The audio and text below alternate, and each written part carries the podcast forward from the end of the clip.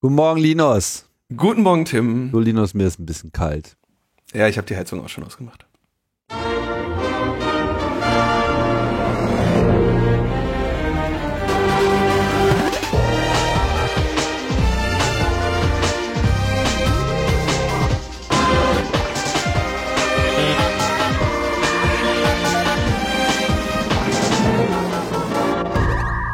Logbuch Netzpolitik Nummer 426 vom 1. April.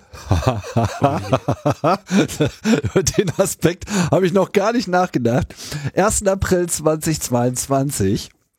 Ja, und heute kommt die Wahrheit und nichts als die Wahrheit. Ich, ich habe gestern schon auf Twitter versprochen, äh, vorgestern auf Twitter versprochen, dass wir am Donnerstag aufnehmen und jetzt hast du zugegeben, dass wir nochmal umgeschoben haben, den Termin. Naja, komm, man muss auch transparent sein, oder? Wir fordern doch mal Transparenz. Ja. Ja.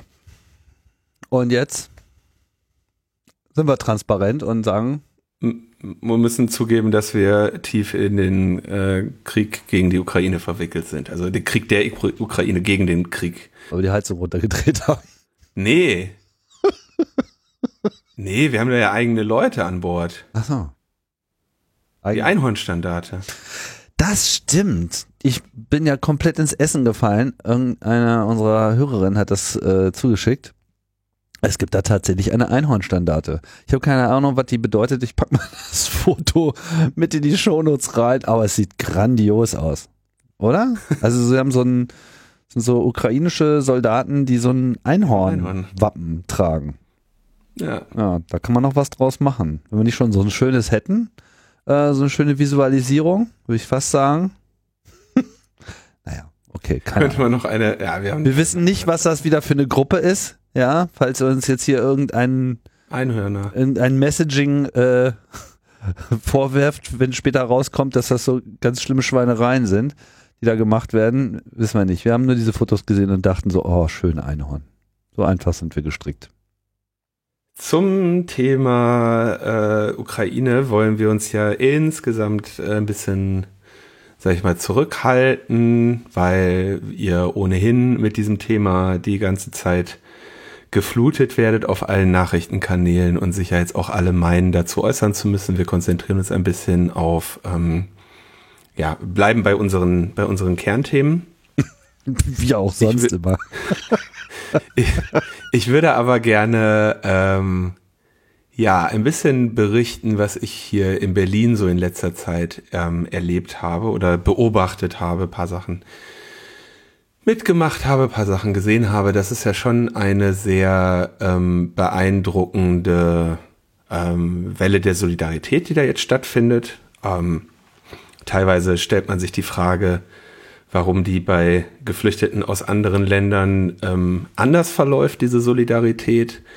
Ähm, das äh, kann man natürlich auch ein bisschen kritisch be beäugen, aber im Moment hier in Berlin, es war so eine, so eine Situation, da war ich ähm, im Straßenverkehr unterwegs und sah auf einmal so einen absolut dreckigen Golf, ja, so ein Golf-Kombi. Der war so scheiße dreckig, dass ich, selbst ich als Radfahrer dachte, Junge, so kannst du doch nicht rumfahren, du musst mal dein Auto putzen. Ja, so, so, deutsche Mentalität, so Samstag, du kannst ja am Samstag mit so einem Auto rumfahren.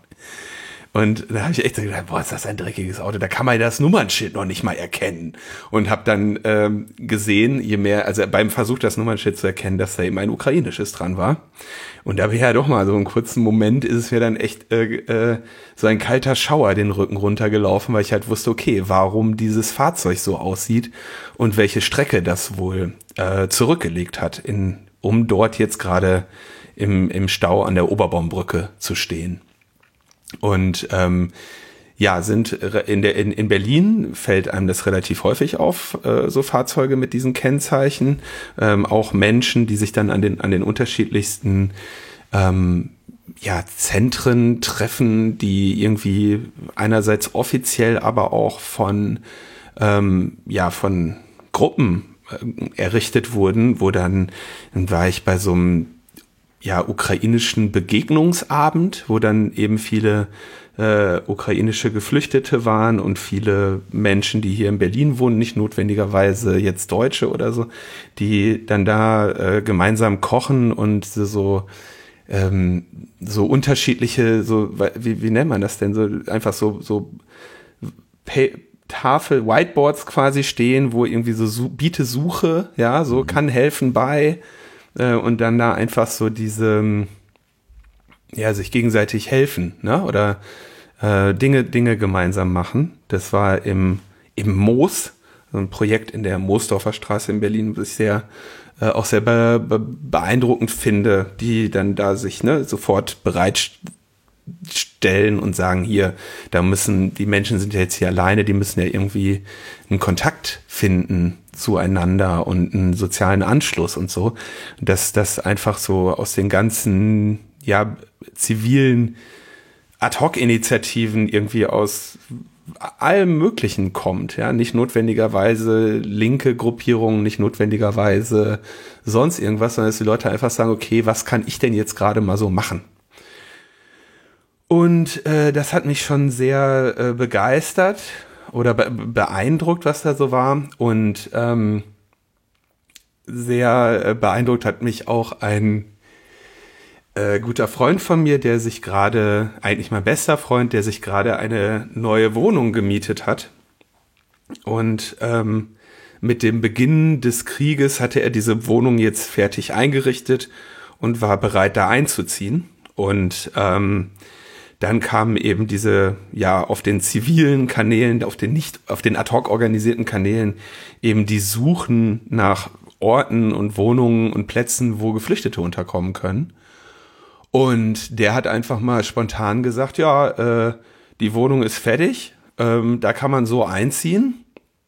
Mm, dann ziehe ich jetzt halt beim Kumpel in eine WG für ein paar Monate und stell die Wohnung bereit. Und ähm, gleichzeitig ähm, hat er irgendwie sein, bei seinem Job die Arbeitszeit reduziert, so dass er das jetzt ehrlich gesagt eigentlich gar nicht unbedingt finanziell stemmen kann.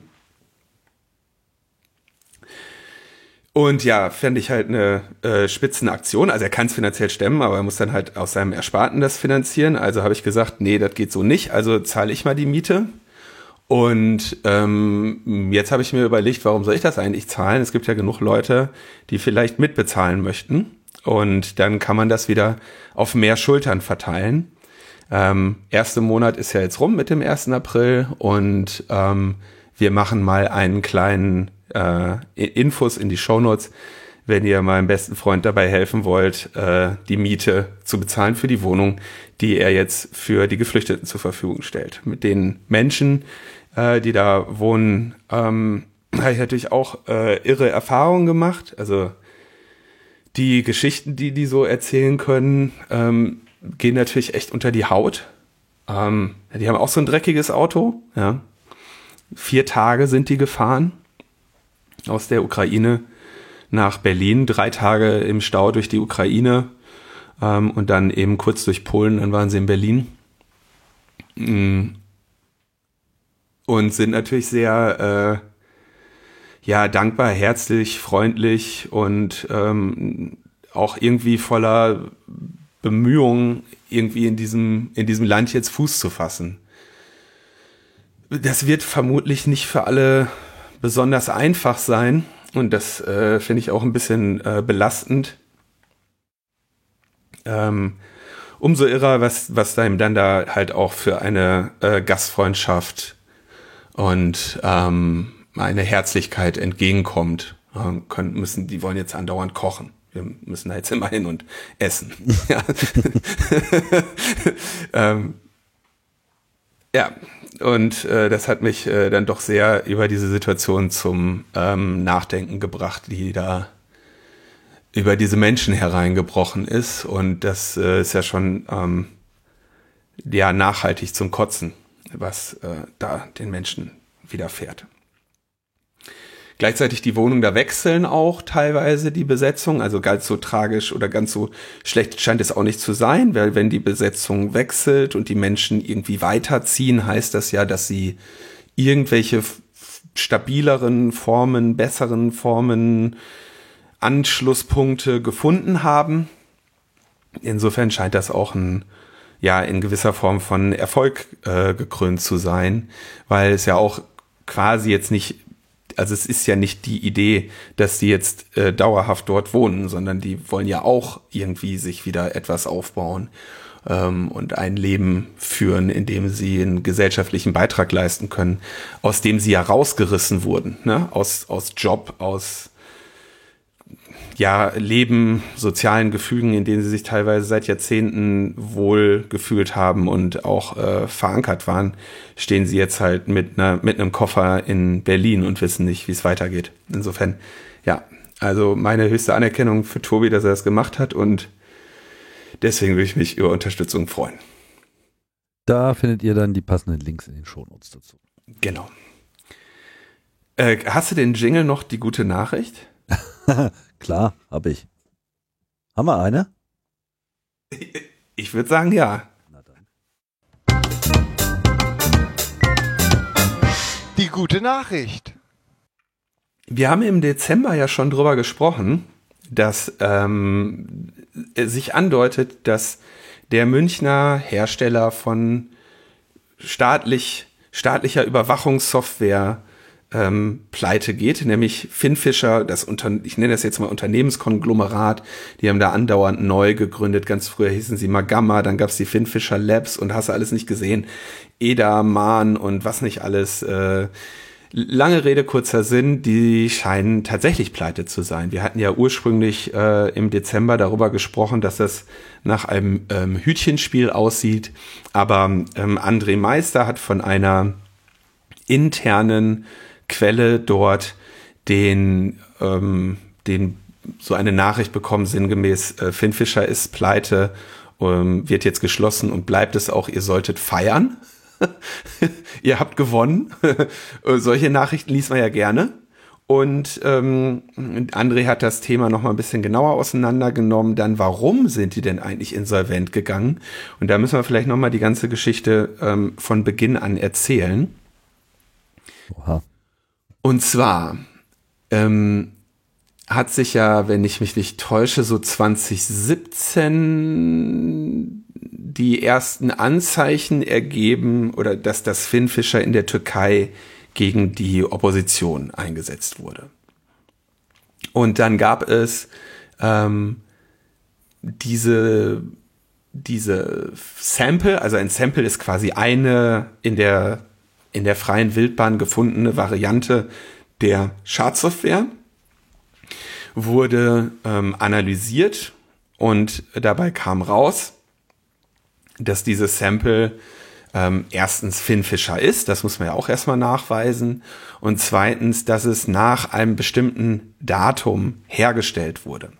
Und dadurch, dass es nach diesem Datum hergestellt wurde, ist es eine, ähm, ist quasi bewiesen, dass es nach Inkrafttreten von Exportkontrollen für Finnfischer erstellt wurde. Also Situation, es gibt Exportkontrollen, es wird etwas gegen die türkische Opposition eingesetzt und ähm, der Beweis ist erbracht oder der Verdacht besteht, dass es quasi nach diesem Inkrafttreten der Exportkontrollen erzeugt wurde. Mit anderen Worten, es gibt den Verdacht des Verstoßes gegen Exportkontrollen. Also Ausfuhr, ohne Ausfuhrgenehmigung in die Türkei exportiert zu haben. Ähm, jetzt muss man natürlich sagen, so Exportkontrollen, die funktionieren bei Panzern super, ja, weil die Panzer kriegst du halt echt schwer aus dem Land. Software weniger schwierig. Ne? Also wir haben alle Internet, wir wissen, dass es da eigentlich keine Grenzen gibt und es ist jetzt nicht so einfach nachzuweisen, ähm, dass etwas wirklich von überhaupt diesem einen Unternehmen stammt. Es wurde dann 2019 im Juli, würde ich jetzt sagen, wenn ich mich nicht täusche, ähm, eine Strafanzeige erstattet gegen Finn Fischer und zwar von Gesellschaft für Freiheitsrechte, Reporter ohne Grenzen, European Center for Constitutional and Human Rights, also ECCHR und Netzpolitik.org. Die haben diese Strafanzeige gestellt. Und dann ist aber erstmal sehr lange überhaupt nichts passiert. Und dann ähm, hatte mich der Ulf Burmeier schon gefragt, ob wir nicht als CCC uns diese Sample auch nochmal anschauen und quasi eine äh, tiefergehende Analyse nachliefern, um den Verdacht noch einmal zu erhärten, um quasi auch die staatlichen Stellen, bei denen die Anzeige, die Strafanzeige gestellt wurde, ähm, zum Handeln zu bewegen.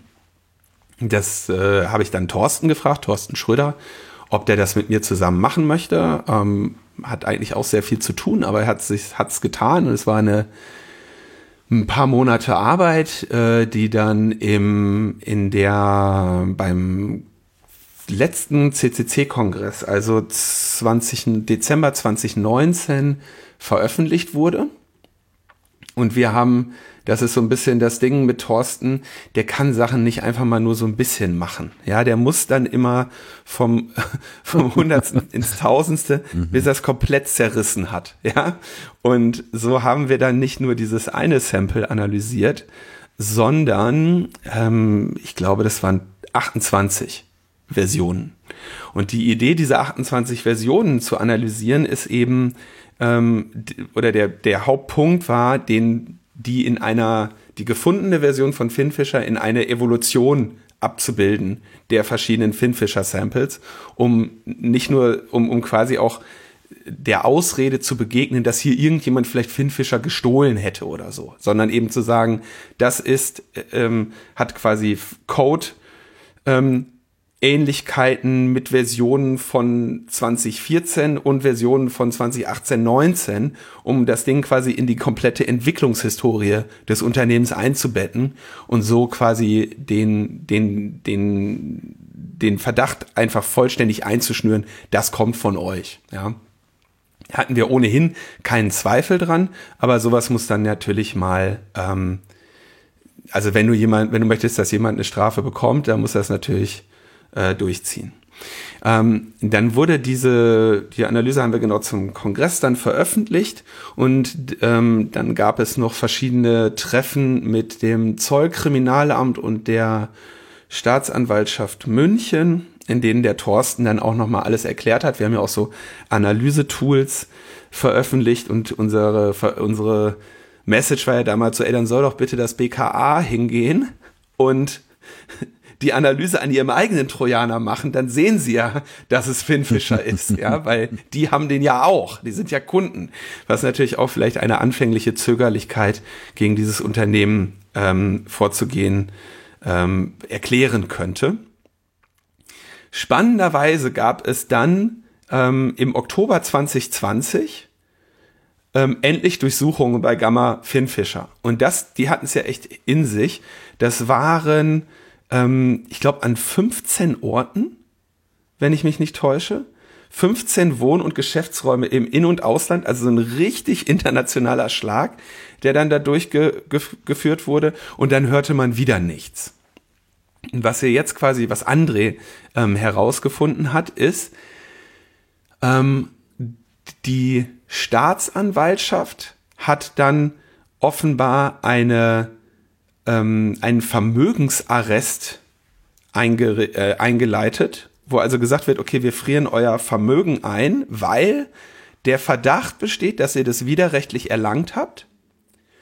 Und damit wollen wir verhindern, dass ihr dieses ähm, Vermögen jetzt ausgebt oder außer Landes bringt, damit wir es nämlich gegebenenfalls einziehen können. Also das ist ernster Verdacht, ja. Also ich meine, dass sie 15 Wohn- und Geschäftsräume durchsuchen, ist schon ziemlicher Verdacht. Aber wenn sie dann sagen, ey, sag mal, die Kohle auf dem Konto, da machen wir jetzt mal lieber einen Vermögensarrest, das passiert schon, würde ich mal vermuten, nicht so schnell. Und diesen Vermögensarrest ist ähm, das Unternehmen jetzt durch Insolvenz entgangen. Also die haben gesagt, okay, wir, wir, das Unternehmen ist insolvent, wir können ja sowieso nicht mehr agieren, wenn wir, ein Unter wenn wir einen Vermögensarrest haben, weil wir haben kein Geld mehr, um irgendetwas zu bezahlen.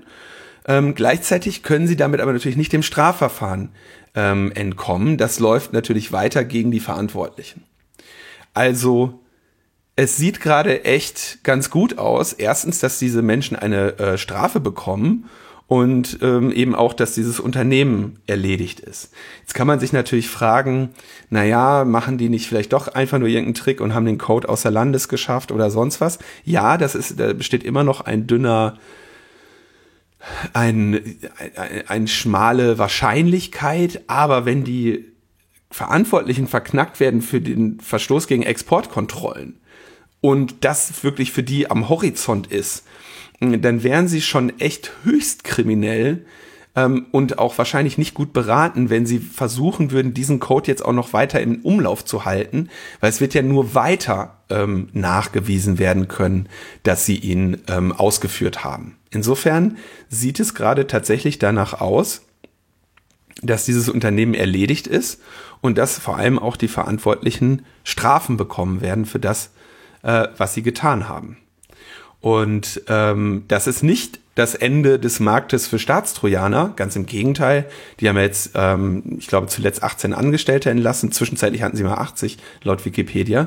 Äh, aber diese Angestellten werden sich natürlich neue Jobs suchen und vermutlich bei der Konkurrenz. Ja, äh, und die Konkurrenz wird auch die Kunden übernehmen. Da werden ja jetzt nicht irgendwelche Staaten sitzen, die sagen, oh, Finfisher ist pleite.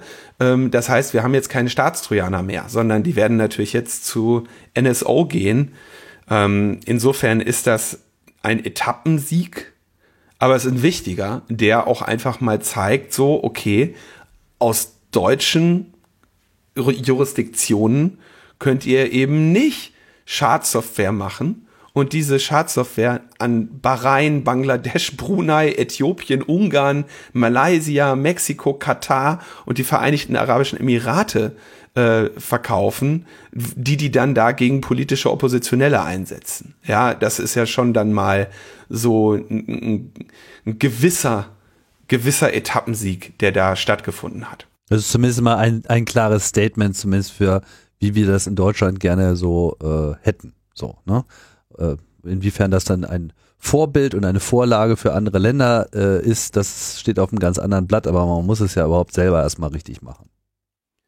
Genau. Und ähm, das, denke ich, hat sich hier gezeigt. Wie, Gut, wegen Verstoß äh, gegen Exportkontrollen oder gegen, also ohne Ausfuhrgenehmigung, aber immerhin. Und wer, wie gesagt, wer weiß, vielleicht werden sie auch noch unschuldig gesprochen, bis, bis zur Verurteilung gilt halt die Unschuldsvermutung. Aber das, was hier eben unternommen wurde gegen dieses Unternehmen in, in den juristischen Schritten, ist halt schon nicht ohne.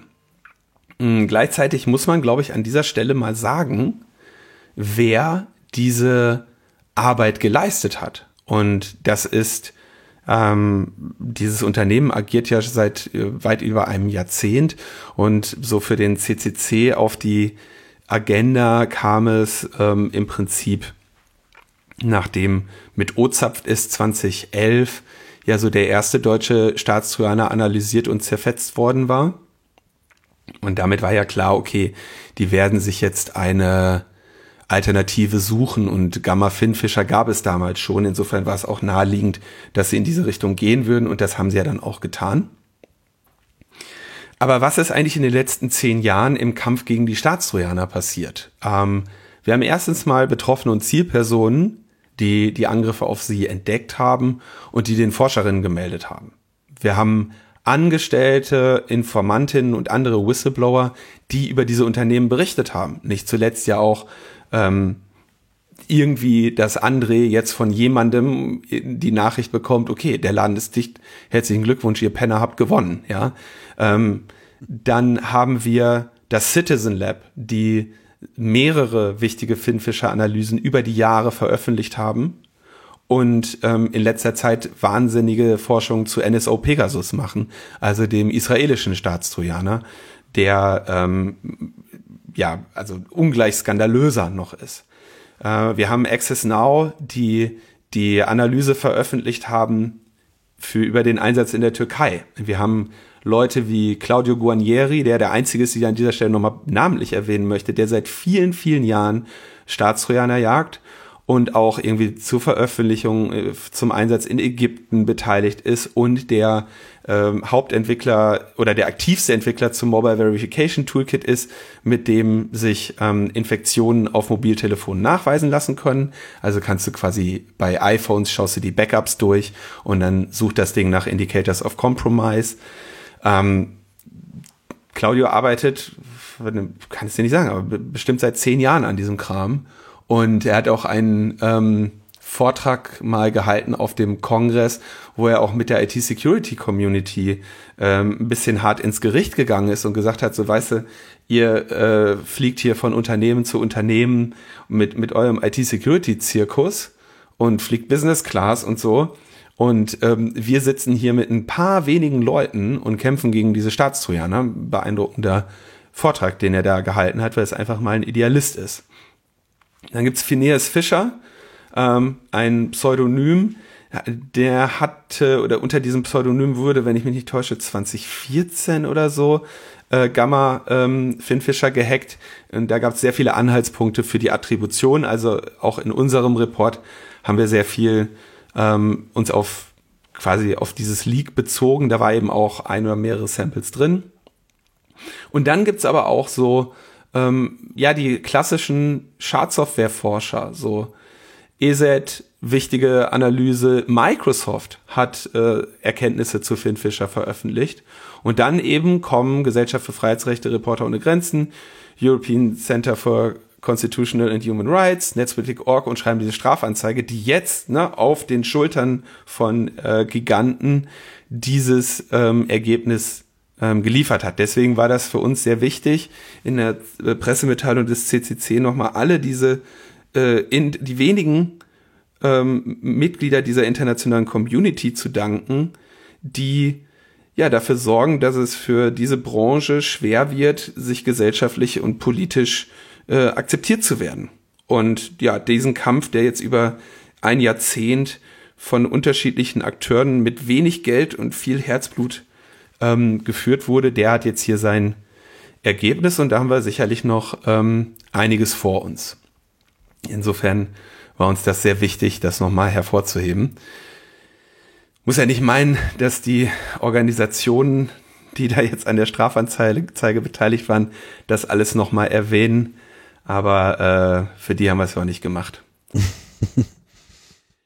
Julian Assange. Schlechte Nachrichten. Ja, habe ich jetzt keinen Jingle dafür, weißt du, ne? Schlechte Nachrichten ist der Jingle ganz am Anfang der Sendung. Stimmt.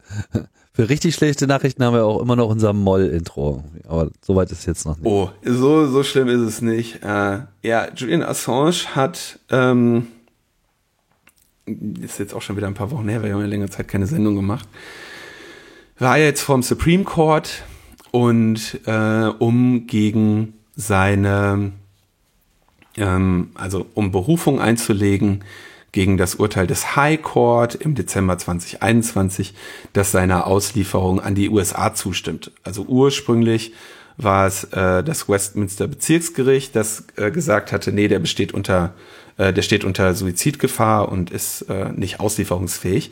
Dann hat der High Court gesagt, nee, den könnte er ruhig mal in die USA geben. Und dagegen hat er sich am Supreme Court gewehrt. So. Der Supreme Court hat gesagt, wir sehen da eigentlich kein Problem mit.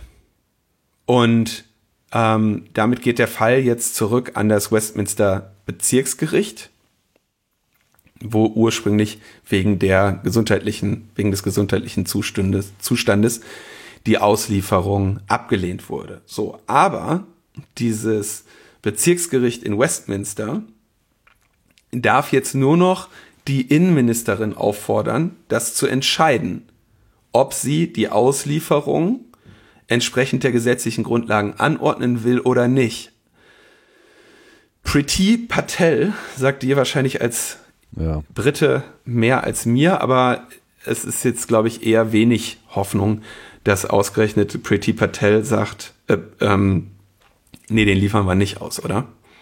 Sehr unwahrscheinlich. Also die Frau ist nicht äh, bekannt dafür, irgendwelche sinnvollen Entscheidungen zu fällen und äh, gehört somit zu den schlimmsten in dieser ganzen äh, Tory-Regierung, die da gerade am Start ist. Ähm, ja, die ist ja auch maßgeblich dafür verantwortlich, dass irgendwie Großbritannien es äh, noch nicht mal geschafft hat, irgendwie eine nennenswerte Zahl an ukrainischen Flüchtlingen aufzunehmen und so weiter, weil die dann erstmal äh, Paperwork zu, ähm, auszufüllen haben und Nachweise über Dokumente, die sie dann nicht haben und wochenlang erstmal in Calais festhängen, bevor sie überhaupt äh, auch nur ansatzweise die Chance hatten. Also ich glaube, vor, vor einer einer Woche oder zwei Wochen her die Nachricht, waren es irgendwie gerade mal so 50, die sie geschafft haben aufzunehmen. Und diese Priti Patel äh, ist also ein, ein Dauerausfall. Es ist, ich meine, die ganze Regierung ist ein, ist ein Dauerausfall, aber sie, sie ist so, neben so ein paar anderen ähm, Potentaten, wie natürlich vor allem Boris Johnson,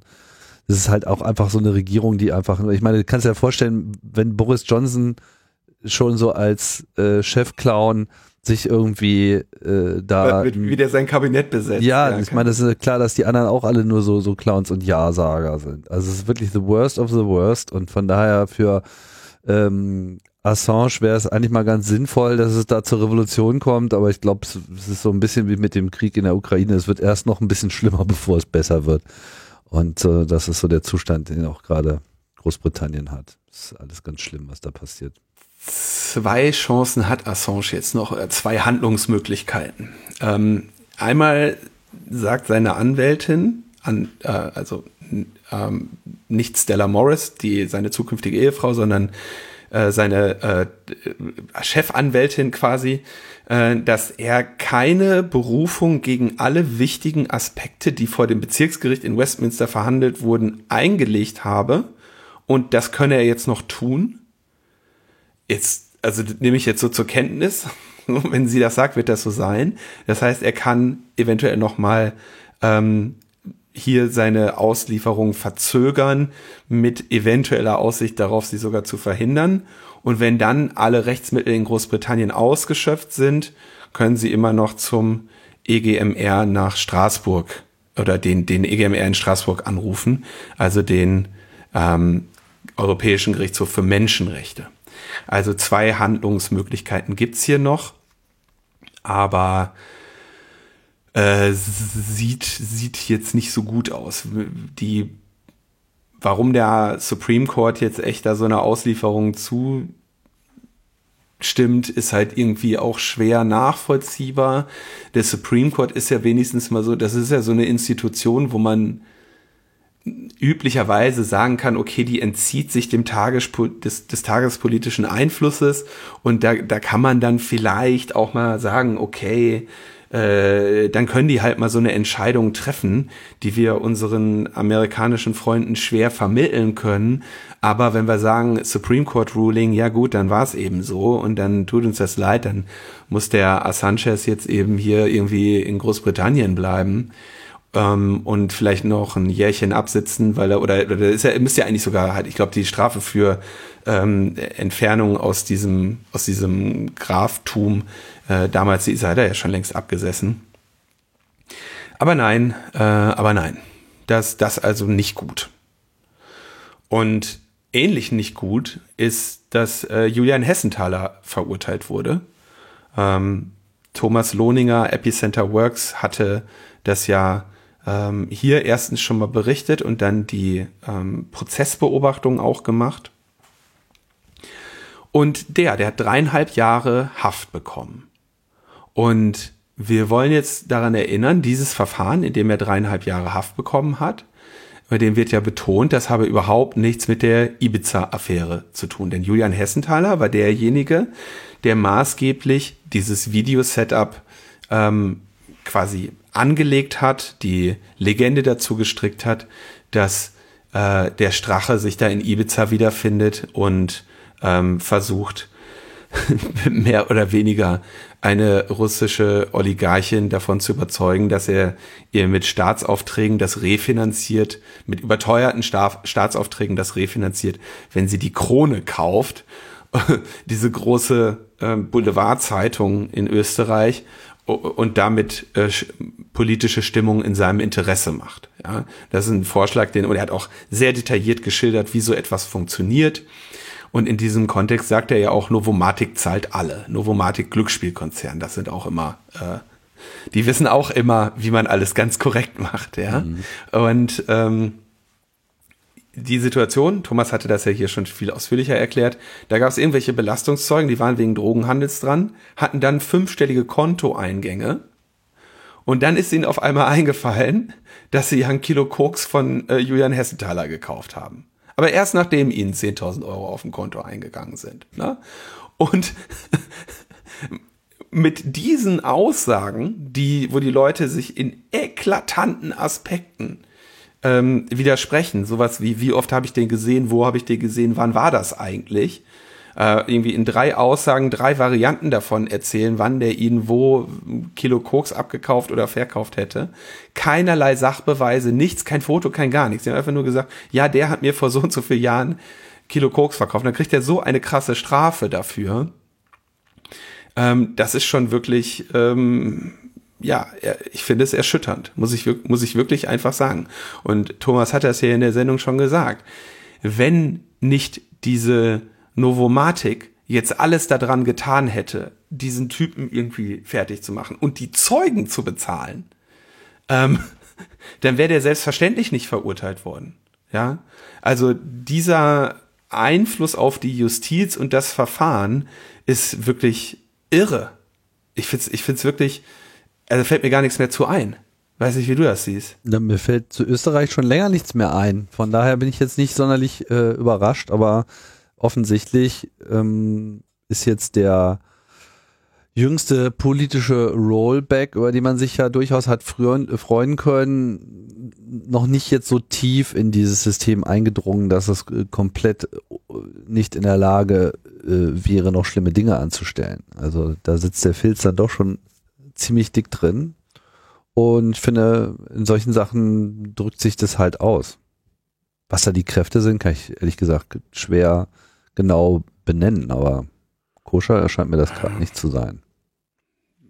Irrsinn. Es ist einfach irre. Ja, also, und man muss ja in dem Einzelfall immer sagen, okay, das kann sehr gut sein, dass äh, der äh, diese, dass der vielleicht mal Kokain gehandelt hat. Es gibt ähm, unterschiedliche Reportagen, in denen er sagt, das ist nicht so gewesen. Und ich finde jetzt auch so ein Kilo ist halt auch echt eine ziemlich große Menge. Das kriegst du nicht so einfach.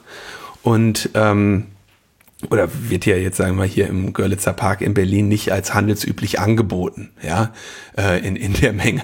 Ähm, die,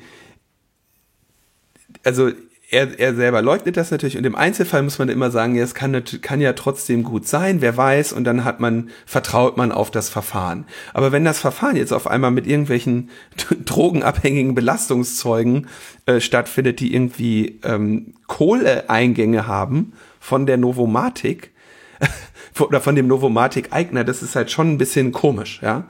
Und wie gesagt, es, im Einzel, der Einzelfall, in dem vertraue ich dann vielleicht auf die Justiz. Aber irgendwie häufen sich diese Einzelfälle bei Whistleblowern. Ja, wir schauen uns irgendwie Julian Assange an. Ähm, in keinem dieser Fälle äh, kann, kann ich die Aussage treffen, weil es mir einfach nicht zusteht, das zu beurteilen, ob die zugrunde gelegte oder zur Last gelegte Straftat begangen wurde oder nicht. Das weiß ich einfach nicht. Ja, was ich aber sehe, ist, dass für ein, für diese Straftat sehr, sehr ungewöhnlicher Aufwand getrieben wird, ähm, um die Menschen zu verurteilen. Ja, Drogenhändler, meine Güte, über Jahre verfolgt mit ein paar, äh, mit, mit, mit bestochenen Zeugen für einen einmaligen Fall. Julian Assange, ähm, diesen ganzen un, diese ganzen Unregelmäßigkeiten hat ja der Nils Melzer äh, aufgearbeitet, der dann eben sagt, okay, ja, natürlich gibt es hier den Verdacht einer Straftat und die ist auch nennenswert. Aber äh, dass man über Jahre die Vernehmungen ähm, ver verhindert und ähm, äh, quasi diesen Menschen in, in diese fürchterliche Situation bringt, dass er sich eben jahrelang da versteckt, während er eigentlich sagt, ich mach doch eine Aussage, lass mich das bitte aus der Ferne machen. Ich bin besorgt, dass ihr mich in dem Moment, wo ich bei euch bin, nicht mehr gehen lasst und mich an die USA ausliefert. Ähm, das sind schon sehr auffällige Muster, die man dann immer bei den Whistleblowern sieht. Wie gesagt, die einzelne potenzielle Straftat von Julian Assange oder so will ich jetzt nicht äh, beurteilen, da kann ich gar nicht beurteilen. Aber ähm, viele Leute haben jahrelang gesagt, wartet mal ab, irgendwann holen die Amerikaner ihre ähm, ihre, ihr Sealed Indictment aus der Tasche und jahrelang musste Julian Assange sich anhören, das ist äh, Quatsch, was du erzählst, aber in dem Moment, wo es den Regierungswechsel in Ecuador gab und er fliegt da raus, das hat ja Minuten gedauert, äh, bis sie den da rausgezerrt haben und die Amis irgendwie, weiß ich nicht, wie viel, wie viele Seiten äh, von diesem Indictment rausgeholt haben und gesagt haben, so, ach, jetzt hätten wir den übrigens gerne. Wo ihr den gerade mal aus der Botschaft äh, rausgezerrt habt. So. Und das war jahrelang galt das als Verschwörungstheorie, ja. Oder als, als Ablenkungsmanöver von Julian Assange, der sich der, der den ähm, Vorwürfen wegen Vergewaltigung entgehen möchte. Und das sind ja die gezielten und intendierten Ergebnisse solcher Verfahren. Dass die Leute sich denken, ey, weißt du was? Das, das signalisiert doch einfach nur, leg dich mit den Mächtigen an und die finden etwas. Die finden etwas. Und es ist völlig egal, was es ist. Und du wirst dafür dein Leben ruiniert bekommen. Dreieinhalb Jahre ist ja fast noch mh, hm, relativ wenig. Ja, also es, es, es ruiniert vielleicht jetzt noch, also, ne, das ist, möglich, aber das ist auf, auf jede andere Person, die sich das anschaut, natürlich eine ganz, äh, eine ganz finstere Aussicht. Und es ist auch noch nicht gesagt, dass die den Hessenthaler jetzt in Ruhe lassen. Jetzt haben sie nicht erstmal dreieinhalb Jahre Zeit, die der schmort. Ähm, gibt natürlich noch Berufungen, will ich jetzt mal von ausgehen und so weiter. Aber den werden sie sein Leben lang nicht mehr in Ruhe lassen. Das ist nicht so, dass die sagen werden, äh, okay, wenn der die dreieinhalb Jahre abgesessen hat, ist gut sondern die werden den einfach das gesamte Leben verfolgen und fertig machen. Und diese Aussicht, äh, das macht ist nicht einfach nur aus Rachsüchtigkeit, sondern auch einfach aus, also aus Rachsucht, sondern auch einfach, um allen anderen zu zeigen, Leute, überlegt es euch gut. Und das finde ich ähm, schockierend. Und deswegen sind äh, sämtliche ähm, juristischen Bemühungen, zivilgesellschaftlichen Bemühungen, legislativen Bemühungen zum Whistleblower-Schutz ähm, einerseits so wichtig und andererseits erstaunlicherweise immer irgendwie von Misserfolg gekrönt. Habe ich den Eindruck. Ja, also man würde ja meinen, dass, wir sehen das ja zum Beispiel auch in Deutschland so mit äh, Beschlussumsetzungen gegen Korruption und so, da, da, da tun sich dann die Parlamente auf einmal dann doch ähm, sehr schwer, solche Sachen durchzuführen und auch diese ganzen Sachen, die eigentlich in der Bevölkerung, glaube ich, eine große Unterstützung haben, ne? tun sich dann äh, so auf den letzten Metern auch schwer, dass man einfach diese ganzen Regelungen irgendwie problematisch sieht, weil natürlich dann auch alle im Apparat Schiss haben, ob zu Recht oder nicht zu Recht, ja. So, oh, wenn wir das jetzt so äh, ermöglichen, dass ja jeder die Klappe aufmachen kann, dann sieht ja jeder, wie schmutzig unser Klo ist. Ja, und äh, genau so funktionieren diese Machtregime und deswegen muss man auch so gegen die kämpfen und äh, ihnen entgegentreten. Naja, und dann notfalls kannst du ja halt nach Russland fliehen. nee, ist aber echt nicht witzig. Wir haben noch eine, eine krasse Nachricht. Krass ist jetzt gut oder schlecht? Alles ist krass. Unsere Sendung, wir haben den krassesten Podcast. Das müsste ja inzwischen den Hörerinnen aufgefallen sein. Am krassesten oder am krossesten? Beides natürlich. Also, EncroChat. Ähm, dieses, ähm, ja, wie nennt man das? Also eigentlich Krypto-Handys, die sich äh, so äh, die öffentlich, öffentlich vorgetragenen Ergebnisse einer äh, sehr, sehr besonderen Beliebtheit unter äh, Kriminellen erfreut haben. Es waren so Handys, die, wenn man sie auf, wenn man beim Booten Knopf gedrückt hat, sind sie in eine spezielle Umgebung gebootet, sonst in eine andere. Und in dieser speziellen Umgebung wurden dann verschlüsselter Messenger und verschlüsselte Telefonie ähm, angeboten von einem von eben einem Anbieter mit Namen EncroChat oder was. Ja, also die haben letztendlich besonders gesicherte Endgeräte mit einer Service-Subscription äh, verkauft. Und ähm, ja, das ist, das ist das, was dieses Unternehmen getan hat. Ja? Ähm, nachher kommt raus, dieses Produkt hat sich in der organisierten Kriminalität offenbar einer A, besonderen, äh, besonderen Beliebtheit erfreut und andererseits auch einem besonders hohen Vertrauen weil als es dann, dieses Unternehmen wurde dann eben gehackt von, wenn ich das richtig in Erinnerung habe, von französischen Behörden, die dieses komplette Unternehmen gehackt haben und dann manipulierte äh, Firmware-Updates verteilt haben, die am Ende dazu geführt haben, dass diese Kommunikation, die die Kundinnen des Unternehmens für verschlüsselt hielten, vollständig ausgeliefert wurde an deren Server. Und das haben sie relativ lange so laufen lassen, bis sie sehr, sehr, sehr viele Daten ähm, gesammelt haben von sehr, sehr vielen Nutzern dieses Systems. Und dann sind sie zu dem Ergebnis gekommen, zu sagen, so, erstens, das sind alles Kriminelle, das können wir an den Inhalten sehen. Und weil wir die ja jetzt hier abgehört haben, äh, werden wir die jetzt äh, anhand dieser Beweise, die sich in den Nachrichten ähm, finden, werden wir die jetzt alle nach und nach der Strafverfolgung zuführen.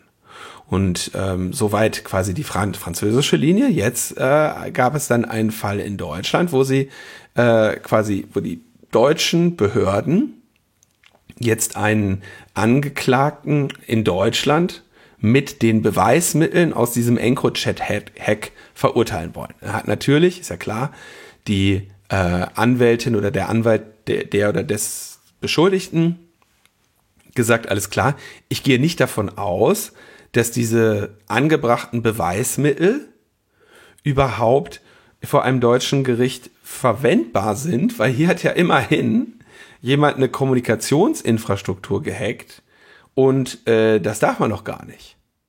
Jetzt sagt der Bundesgerichtshof Folgendes. Erstens, die Franzosen haben irgendwann mal festgestellt, dass sie diese EncroChat-Telefone bei Drogenhändlern finden. Und dann haben die Franzosen, die, also die französischen Strafverfolgungsbehörden, ein Ermittlungsverfahren unter anderem wegen des Verdachts der Bildung einer kriminellen Vereinigung eingeleitet und haben festgestellt, dass die verschlüsselte Kommunikation zwischen den EncroChat-Nutzern über einen französischen Server läuft. Dann haben sie auf die Daten des Servers zugegriffen und haben festgestellt, dass es irgendwie so und so viel Zehntausende äh, SIM-Karten gibt, die das irgendwie nutzen und die in vielen europäischen Ländern verwendet wurden.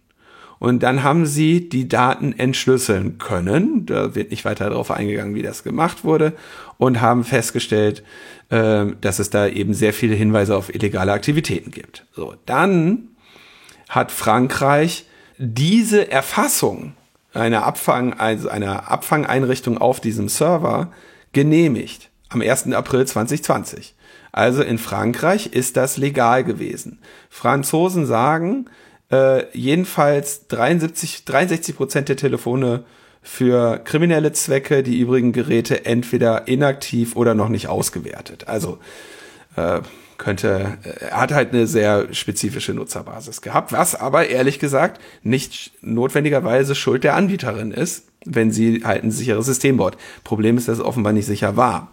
Und jetzt hat das äh, BKA gesagt, okay, äh, wir möchten diese Beweise verwenden. Und jetzt sagt der BGH, ja, also die verfassungsgemäße Rechtsgrundlage für die Verwertung ähm, ist die STPO und das gilt auch für die im Wege der Rechtshilfe erlangten Daten.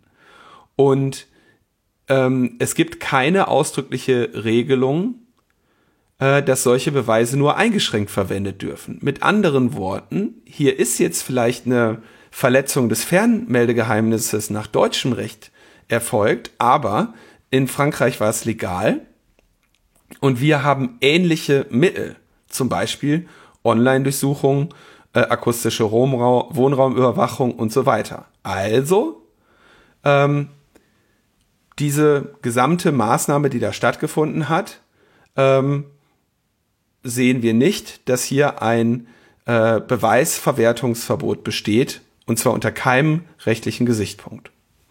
Mit anderen Worten, französische Behörden gehen hin, hacken eine Kommunikationsinfrastruktur, nehmen Full-Take alle Daten raus weil sie sagen, das wird ja nur von Kriminellen verwendet, lesen das alles, werten am Ende ein paar Verfahren daraus aus oder ein paar mehr, geben die Beweise nach Deutschland und Deutschland darf sie verwenden.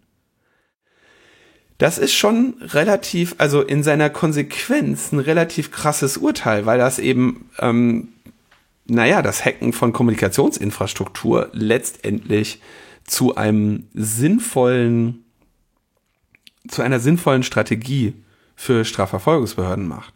Und es ist eine Sache zu sagen, okay, ihr könnt einen Staatstrojaner haben von Finfisher oder von NSO Group und könnt den auf die Endgeräte der Nutzerinnen irgendwie aufbringen und könnt so irgendwie ihre, die Geräte einzelner Personen hacken. Das ist eine ganz andere Sache, äh, wenn man halt die Nutzerbasis eines kompletten Unternehmens hackt, einer kompletten ähm, Kommunikationsinfrastruktur. Also das ist schon echt eine ziemlich äh, üble Geschichte.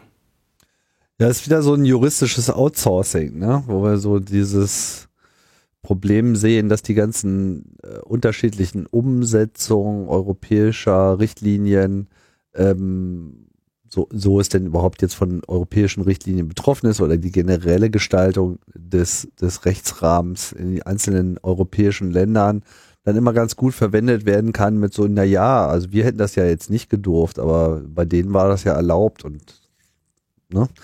am Ende sind wir ja dann doch irgendwie alle, alles ein Rechtsraum, dann passt das schon. Schwierig. Und das ist, das ist ja eigentlich dieses äh, Jurisdiction Laundering, was wir von Geheimdiensten eben auch kennen. Ne? Also was du bei dem einen darfst, darfst du bei dem anderen nicht. Hier Inlandsgeheimdienst, Auslandsgeheimnisrechte, die Tasche, linke Tasche. Ähm, also wenn man jetzt, also das ist ein ein Hack einer Infrastruktur, sorry, eines, eines Kommunikationsanbieters. So, als nächstes hacken sie Facebook oder was? Full Take. Wir lesen uns mal Facebook durch. Oh Mann, ey. Das muss man sich mal vorstellen, was das bedeuten würde. Ich meine, EncroChat, das ist natürlich jetzt wirklich so eine kleine Nummer im Vergleich ne, zu Facebook oder Zehntausende Nutzer. Ähm, das Übel, also das Üble ist ja, dass solche also solche eklatanten, sagen wir mal, Befugnisausweitungen natürlich üblicherweise in diesen Kontexten stattfinden. So, ja, hier kriminelle Vereinigung, Drogenhandel, weil Kipo und was da nicht alles, ne, Terror, da kommt das dann immer und dann wird gesagt, ja, das ist in Ordnung. Das, da kann man auch mal ein Auge zudrücken und wenn es bei schwerster Kriminalität und wir kennen es ja mit dem Staatstrojaner. Ja, und es ist ja auch nicht so, als wäre EncroChat jetzt die erste äh, Kommunikationsinfrastruktur, die irgendwie gehackt wird. Ähm, erinnere sich an Belgacom, ja. Aber der Unterschied zwischen Geheimdiensten und Polizei ist ja wenigstens immer der gewesen, dass du sagst, okay, der Geheimdienst kann da zwar überall rein, ja, der, der hat die Befugnis, aber der hat nicht der kann dich nicht nachher dafür vor Gericht bringen. Und der, da wo du vorm Gericht landest, gibt's eben den Richtervorbehalt. Und da kannst du vielleicht darauf hoffen, dass den, dass der Polizei nicht das Recht gegeben wird, deinen kompletten Kommunikationsanbieter zu hacken. Und dich auf diese Weise, muss man jetzt mal dazu sagen, auf diese Weise jetzt hier Beweise gegen diese Menschen erbracht werden. Das Bittere ist natürlich, es sind offenbar Beweise, die Verfahren laufen ja relativ gut. Und ähm, ich würde jetzt auch vermuten, dass wenn du irgendwie halt dir so ein EncroChat-Ding geholt hast, dass du halt auch nicht irgendwie so ein Eckendealer warst, sondern jemand, der in größeren Volumina äh, im, im Wholesale, als, als, als Grossist äh, unterwegs war. Ja, und dann hast du natürlich auch schnell mal äh, ziemlich unangenehme ähm, Strafverfahren an der Backe. Und das gibt denen natürlich jetzt Rückenwind, wenn sie diese Daten auswerten. Nichtsdestotrotz äh, finden sie die überhaupt den, die, den, den Anhaltspunkt, äh, bestimmte Personen des Drogenhandels zu bezichtigen oder zu überführen oder zu, potenziell sogar zu verurteilen, in überhaupt erst dadurch, dass sie einen Kommunikationsanbieter gehackt haben, also eine etwas in meinen Augen rechtswidriges überhaupt begangen haben. Gefällt dir nicht? Mir gefällt nicht der, äh, und das ist auch so ein Begriff, den man, den man nur, den man sich abgewöhnen muss. Ähm, es ist eine, ein Dammbruch, weil du jetzt schon mal quasi so ein BGH-Urteil hast und der nächste wird sich darauf beziehen. Und dann muss es nicht mehr nur zu 60 oder mehr Prozent kriminell genutzt worden sein, sondern reichen vielleicht auch mal 50 oder auch mal 25 und dann wird gesagt, ja, der Staat, der ist ja in Ordnung, der guckt ja nur mal rein, der äh, verurteilt ja jetzt auch nur die Kriminellen, dann ist es vielleicht gar nicht so schlimm, dass er in seinem Heck 99 äh, Prozent unbescholtene Bürger hat und jetzt einfach mal durchwurstet. Das so so läuft der Hase doch. ja, ja, beziehungsweise man muss natürlich dann äh, letzten Endes auf eine europäische ähm, Richtlinie oder noch besser ähm, Verordnung drängen, wo man es halt auch mal klar regelt, wie, wie nun eigentlich der Hase äh, läuft. Das ist ja alles ein Prozess. Tim, ich glaube, das, das, was jetzt kommt, ist, ich, ist nicht unbedingt eine gute Nachricht, aber ich glaube, du betrachtest es als äh, Silberstreif. Findest du? Weiß ich nicht. Du bist ja schon, du bist ja äh, völlig verblendeter Blockchain-Hasser. Ach so. Muss ich ja mal so sagen. Du hast ja überhaupt gar keine Ahnung. Der, also, Was der Wind des Wandels weht. Der, der Wind des Wandels weht. Und äh, du sperrst dich dagegen. So. Äh, indem du sagst, das wäre ein Ponzi-Scheme. Alles ist ein Ponzi-Scheme, Tim. du hast überhaupt keine Ahnung von Wirtschaft. so. Oder? Ach, also ich wollte jetzt mal kurz die, die Argumentation zusammenfassen. Ihr merkt schon, es geht um Kryptogeld, ne? Genau. Geht ja. Ja, geht immer nur darum, klar. Ja, naja Gott, also ich meine, ich finde ja, äh, das Thema hat unsere, unsere Beobachtung und Kommentierung verdient. Ja, und das auch äh, wird noch ein Dauerthema bleiben für eine ganze, ganze Weile. So. Aber ähm, Dinge bewegen sich so. Und es gab ja jetzt auch gerade in den letzten Wochen wieder viel Bohai um Kryptowährungen äh, auf äh, ja auf jeder äh, Ebene, also täglich, um das mal auch nochmal klar zu machen, so täglich hast du Nachrichten über hier mal 200 Millionen US-Dollar verloren, da mal irgendwie ein Scam mit 50 Millionen, hier nochmal 600 Millionen, die irgendwie äh, äh, irgendwo gestohlen wurden, wo Leute aus irgendwelchen Deals rausgegangen sind, wo es Hacks gab von irgendwelchen Exchanges und so.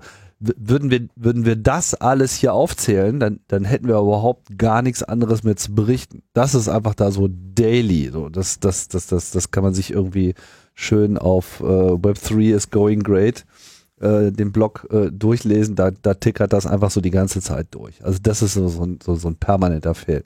Die eigentliche Frage ist ja eben, wie blicken wir da netzpolitisch drauf? Und ich glaube, dass da auch äh, viel Spaltungspotenzial ist. Also man hat schon auch Leute, die, sagen wir mal, so einen bestimmten Freiheitsbegriff pflegen, im Netz auch vor allem, ja, die äh, sehr wohl äh, diese vorherrschende Meinung, oder vielleicht ist ja auch nicht vorherrschende, also existierende Meinung, dass, dass sich mit diesen Kryptogeldern eine gewisse Freiheit implementieren lässt oder sie eine solche äh, repräsentiert, die da äh, durchaus mitgehen. Ja? Und es gibt irgendwie eine, einen kritischeren Teil, der erstmal ganz andere Probleme sieht. Wir haben ja hier schon darüber gesprochen, äh, ausführlich und vor allem ähm, jetzt auch aus der Reguliererposition heraus, also aus der Staats- und in dem Fall, wo wir jetzt drüber sprechen werden, aus der europäischen Perspektive heraus, eben auch so das Problem sieht, dass ähm,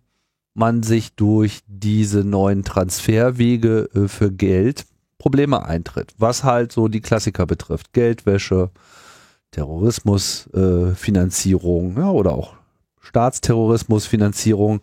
Da geht es natürlich jetzt hier vor allem auch um äh, Geldrettung aus Russland äh, etc. Aber, und das wird dann wieder auf der anderen Seite auch vorgeführt, so jetzt, ja, aber Ukraine nimmt ja auch Spenden über Kryptogeld an und so weiter. Also es ist so eine, so eine offene, wild geführte Debatte. Nichtsdestotrotz hat sich ähm, jetzt auch das EU-Parlament mit dem äh, Thema auseinandersetzen müssen, denn die EU-Kommission hat ja einen entsprechenden Gesetzesvorschlag eingereicht. Und wir wissen, in der EU läuft es immer so, die Initiative geht immer von der Kommission aus. Ja, das Parlament ist ja nicht initiativberechtigt, sondern das Parlament verhält sich zu den Vorschlägen, die aus der Kommission kommen. Und ja, die äh, EU-Kommission, die hat einfach hier einen Bedarf gesehen und hat einen Vorschlag gemacht, der halt so darauf zielt, so wie sie das so schön nennen, anonyme Krypto-Wallets zu untersagen und vor allem eben Transfer von Kryptovermögenswerten in irgendeiner Form nachvollziehen zu können. Also hier geht es quasi auch um eine De-Anonymisierung dieser Zahlungswege, weil das ist ja das, was wir auch in dem normalen Finanzsystem sehen und das ist quasi Ausdruck des Wunsches, dass das eben hier auch nicht anders zu laufen hat. Tatsächlich war dann aber auch eine Bagatellgrenze vorgesehen von 1000 Euro.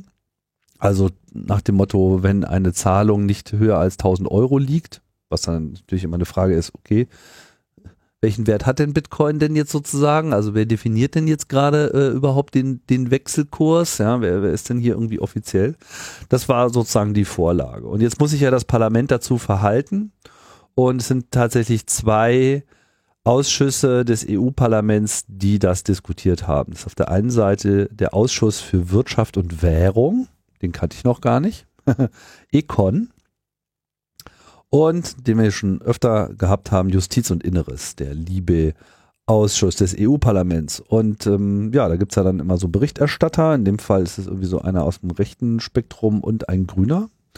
Und äh, ja, nach den Verhandlungen in diesen Ausschüssen spricht sich das EU-Parlament mehrheitlich für eine De-Anonymisierung von Kryptogeldzahlungen aus und kassiert dabei aber auch gleich noch diese Bagatellgrenze. Also hat im Prinzip, wenn ich das jetzt so mal richtig interpretiere, den Vorschlag der, der Kommission sogar noch verschärft an der Stelle.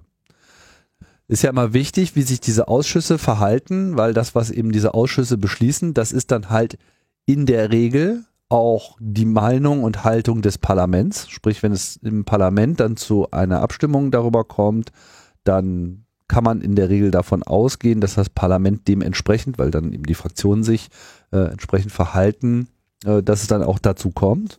Und das ist dann quasi das Statement, die Erwiderung des EU-Parlaments. Das geht dann eben äh, letzten Endes wieder zum zur Kommission und zum Rat und am Ende gibt es diesen Trilog, wo verhandelt wird und dann äh, einigt man sich und dann wird das auch vom Parlament abgesegnet in der Form, wenn man dann eben sich auf einen Kompromiss geeinigt hat. Also das ist jetzt hier alles noch im Prozess und wir erwähnen das halt einfach, um einfach mal darauf hinzuweisen, dass sowas derzeit auch überhaupt diskutiert wird. Es gab dann zwischenzeitlich sogar die Überlegung, generell Proof of Work zu verbieten. Das hat sich aber nicht durchgesetzt.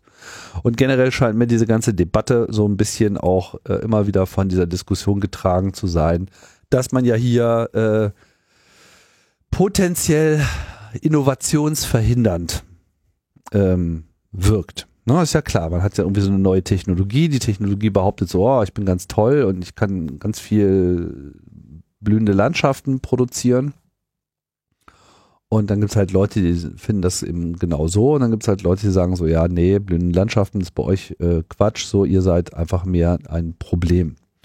Und da bewegt sich das so hin und her. Ähm, ja, was ist dabei rausgekommen? Also äh, letztlich würde das bedeuten, dass die Europäische Bankenaufsichtsbehörde, EBA, äh, ein öffentliches Register von Unternehmen und Diensten erstellt, die in irgendeiner Form mit diesen Kryptoassets zu tun haben und bei denen hohes Risiko für Geldwäsche, äh, Terrorismusfinanzierung und andere kriminelle Aktivitäten besteht.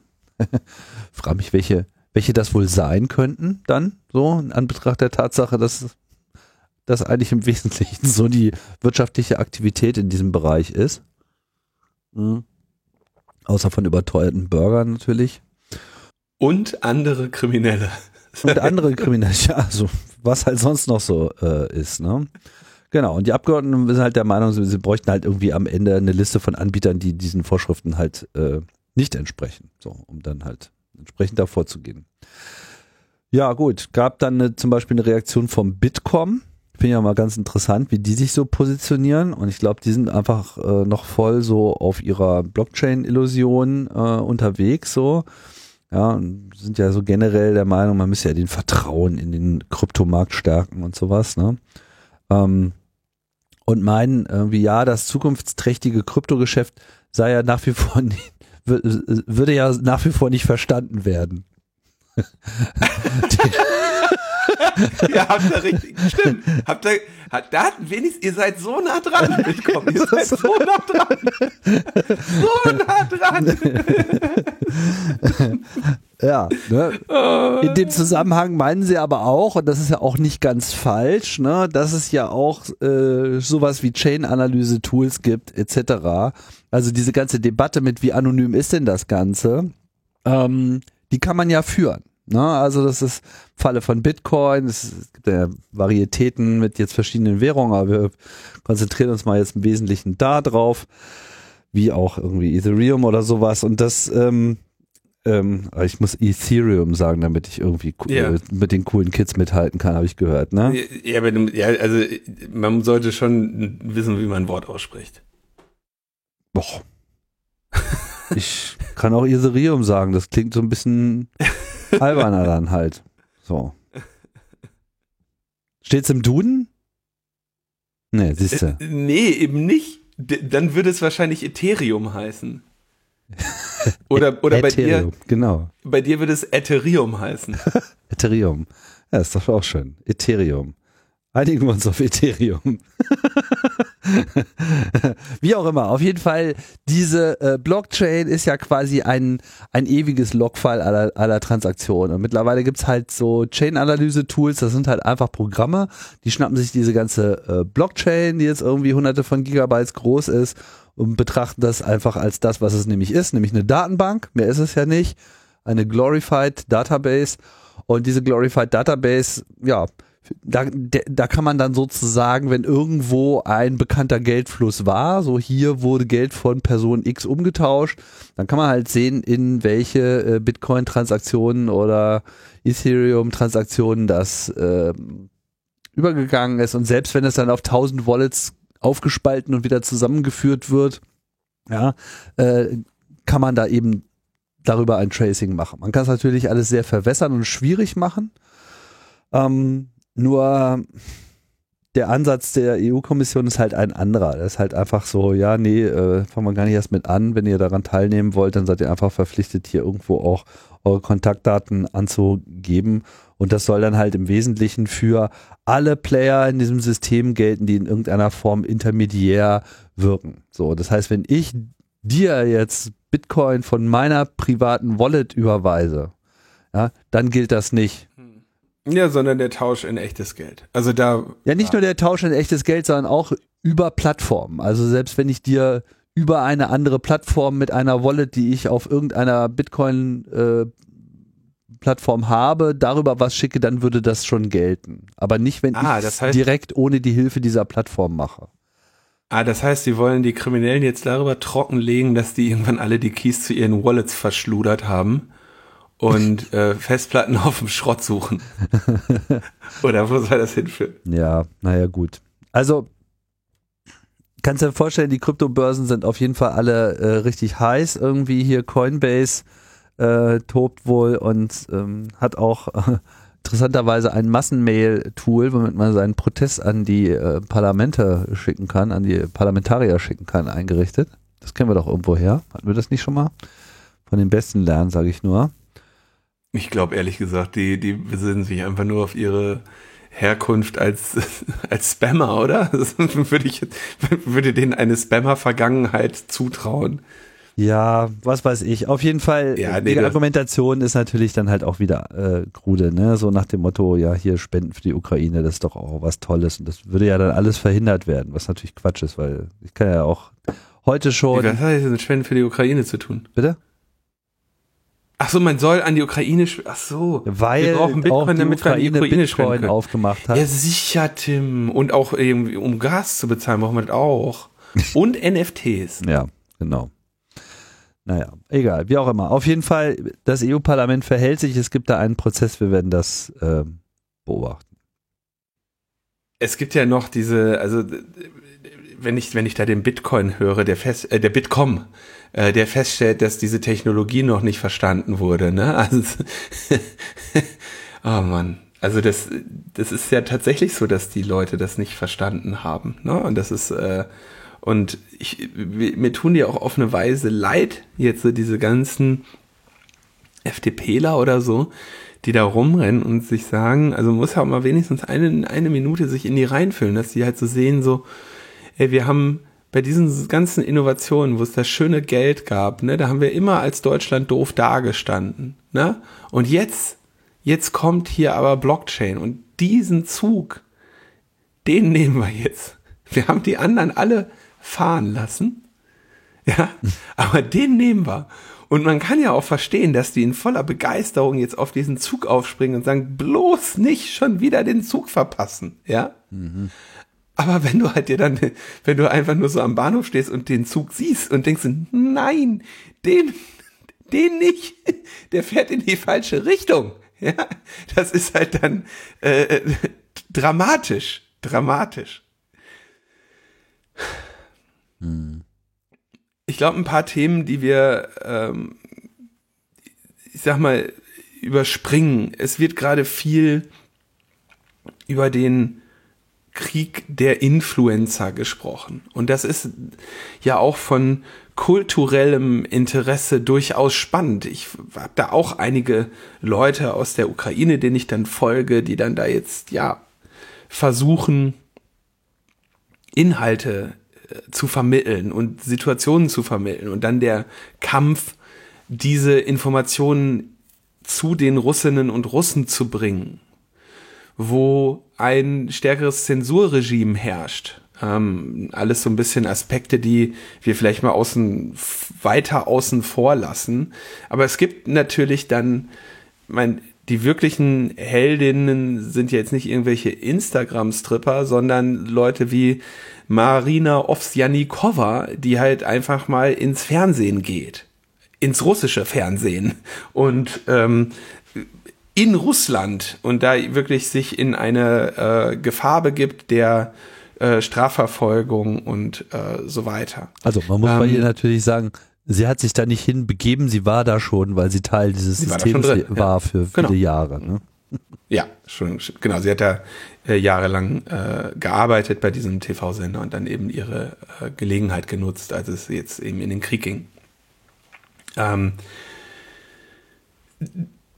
das sind so die Sachen, die ich dann irgendwie spannender finde, als äh, irgendwie was, was pasten Leute auf ähm, Instagram. Aber man sieht immerhin, dass es seine Wirkung zeigt, weil Russland ja schon versucht, gegen Facebook und Instagram irgendwie vorzugehen, um da mehr Zensur reinzubringen.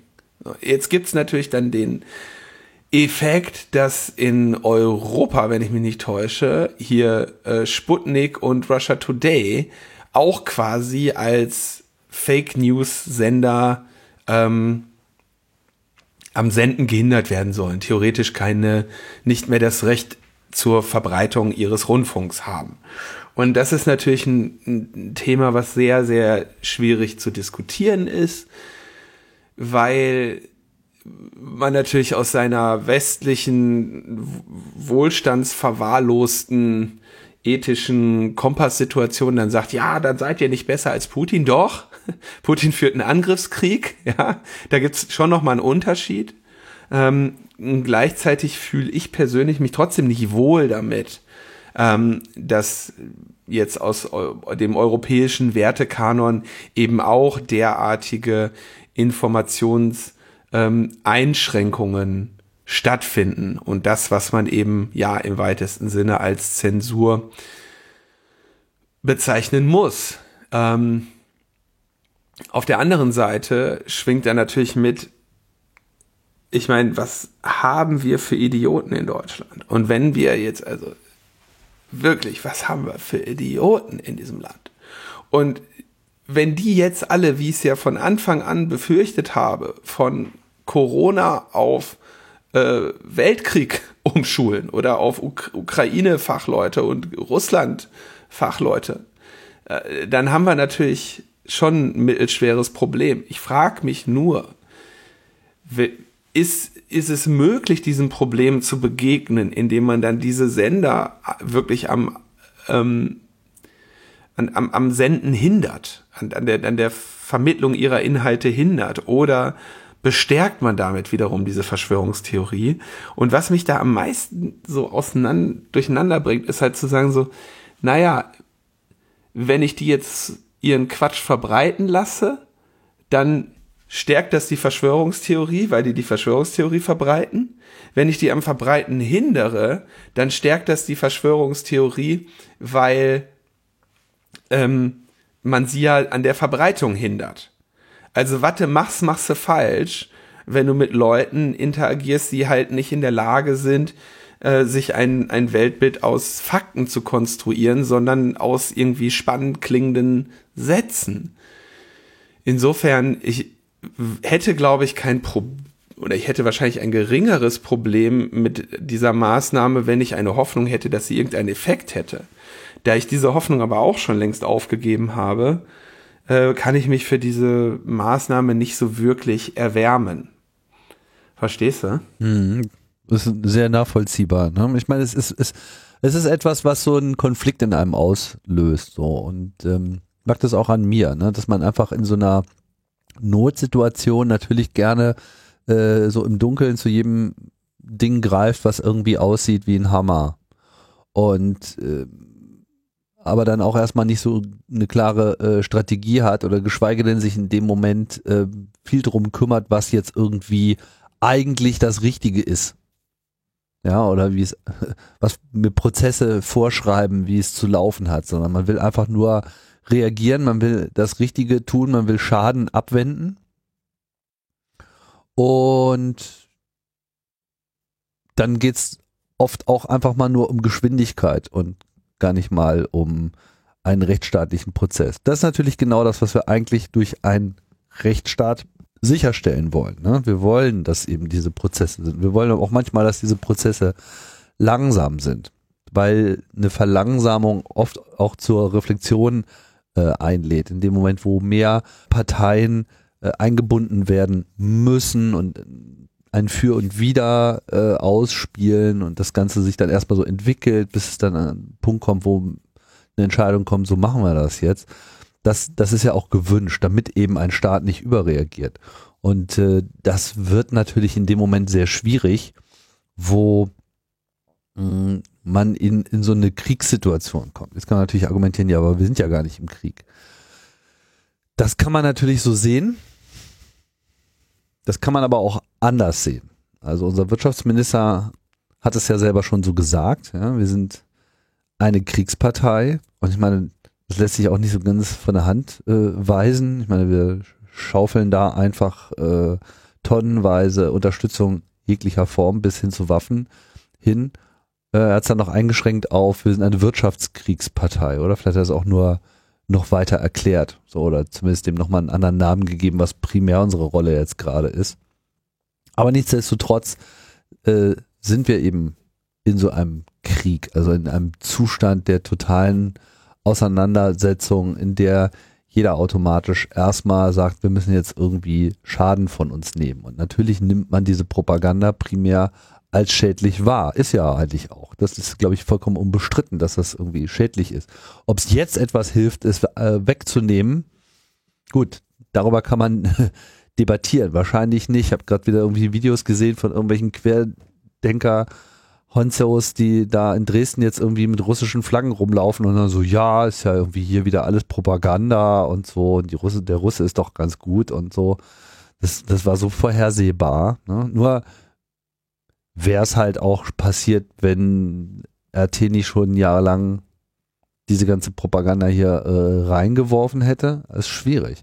Wir, wir, wir loben uns für ein offenes System und wir finden es ja auch gut und richtig und das ist auch so, ja, dass, dass man einen, einen offenen Diskurs haben muss über ähm, Prozesse, über Recht, über was Gesetze sein sollte, was unsere ethisch-moralischen Vorstellungen und Überzeugungen und auch der Wandel über die Zeit so ähm, mit uns macht, was, wie wir uns kollektiv verhalten sollten.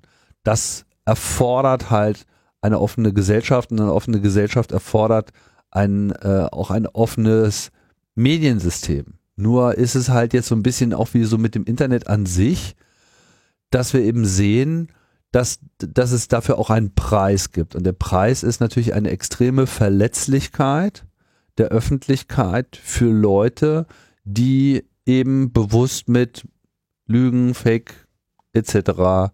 Äh, da rein agieren und eine Disruption dieses Diskurses befördern. Und das ist natürlich schon etwas, gegen das man sich wehren sollte. Und die einfache, äh, der einfache Ansatz ist nur so, ja, wir müssen ja nur genug die Wahrheit sagen und wir müssen ja nur genug, äh, dass, dass die Banken und so weiter. Nur habe ich so den Eindruck, damit kommen wir auch nicht so richtig weit. Oder zumindest nicht so weit, wie wir wollen. Ja, weißt du, was ich halt, was ich schwierig finde bei so, wenn man jetzt insbesondere bei Menschen aus dem Osten Deutschlands, den sogenannten neuen Bundesländern, ähm, dass die, sag ich mal, potenziell äh, wie soll man das, also irgendwie nicht notwendigerweise pro-russisch sind, aber wenn denen halt die eine Hälfte ihres Lebens erzählt wurde, Russland ist der große Bruder, und dann äh, gibt auf einmal eine Revolution, dann wird denen nur noch erzählt, Russland ist schlecht und böse, und die aber gleichzeitig in dieser neuen Welt äh, weniger Verankerung, weniger Identifikation und auch weniger ökonomische Perspektiven haben, dann ist das ein, dass die dann potenziell äh, Russland äh, sich nicht vorstellen können, dass Russland jetzt irgendwie einen Krieg angefangen hat oder irgendwie so, was die da eben für einen Quatsch reden. Ähm, das liegt ja jetzt nicht daran, dass es RT gibt, sondern es li liegt daran, dass die eine, im Leben eine Erfahrung gemacht haben, dass sie erst sehr stark von Russland geprägt wurden, dass sie auch längere Zeit ihres Lebens, sagen wir mal, schon durchaus angelogen wurden von einer Regierung. Ja, auch das ist ja eine Erfahrung, äh, die, die potenziell, also die dir potenziell das Vertrauen nimmt, einer nächsten Regierung nochmal zu vertrauen. Erst recht, wenn diese neue Regierung, Bundesrepublik Deutschland, dir irgendwie nicht die blühenden Landschaften bei dir im Vorgarten äh, organisiert hat, die dir mal versprochen waren. Und du dich in dieser neuen Regierungskonstellation, in diesem neuen Land, äh, in dem du dich jetzt plötzlich befindest, auch einfach nicht ausreichend berücksichtigt fühlst. Und ich, ich glaube tatsächlich, dass das andere Zusammenhänge sind, als jetzt nur die haben zu viel Russia Today geguckt. Also haben sie auch. Aber ich weiß nicht, ob das jetzt sich dadurch lindern lässt, der Zustand dieser Menschen. Ob das nicht doch viel, viel schlimmere, viel, viel länger und tiefer sitzende ähm, Misstrauenskeime sind.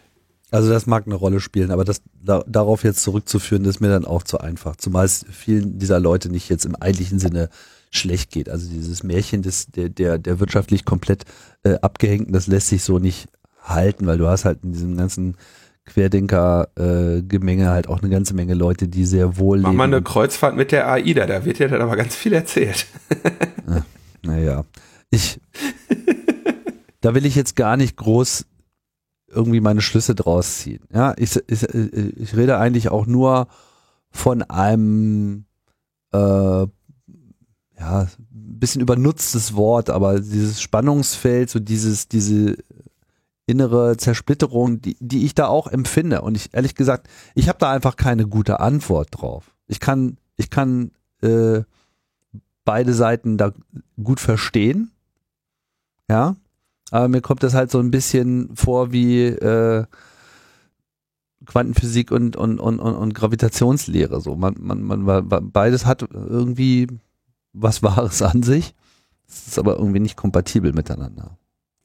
Das ist ein schönes äh, Fazit. Ähm, wir haben noch in der IT, also es gibt ja unterschiedliche Bemühungen der ukrainischen Cyberarmee und es werden auch einige also durchaus Anonymous äh, verübt ja gerade den einen oder anderen Hack äh, auch dieser Medienaufsichtsstruktur der Roskomnadzor oder wie die heißt, 800 Gigabyte musste ich da seeden, um, äh, um diese Daten zu verbreiten, die ich größtenteils nicht äh, lesen kann.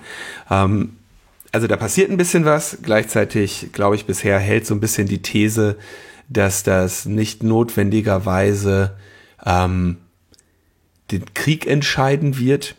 Und gleichzeitig hält sich potenziell erstmal die These, dass alle ja eigentlich versuchen, zu dem russisch, zu der russischen Bevölkerung durchzudringen. Ja, alle feiern hier äh, Arnold Schwarzenegger, der ja wirklich ein Wahnsinnsvideo gemacht hat, ganz toll, also wirklich irre. Ich weiß einfach nicht genau, wie, wie gut und wie weit es dieses Video nach Russland geschafft hat. Deswegen haben sich ja jetzt ein paar Entwickler offenbar eine hm, Idee ausgedacht, wie man in, in Russland vielleicht Gehör finden könnte. Tim, du hast dich damit auseinandergesetzt. Du meinst ähm, der, der, der Protest über NPM-Pakete? Hätte ich jetzt auch nicht gedacht, dass das nochmal die Keimzelle des Widerstands wird.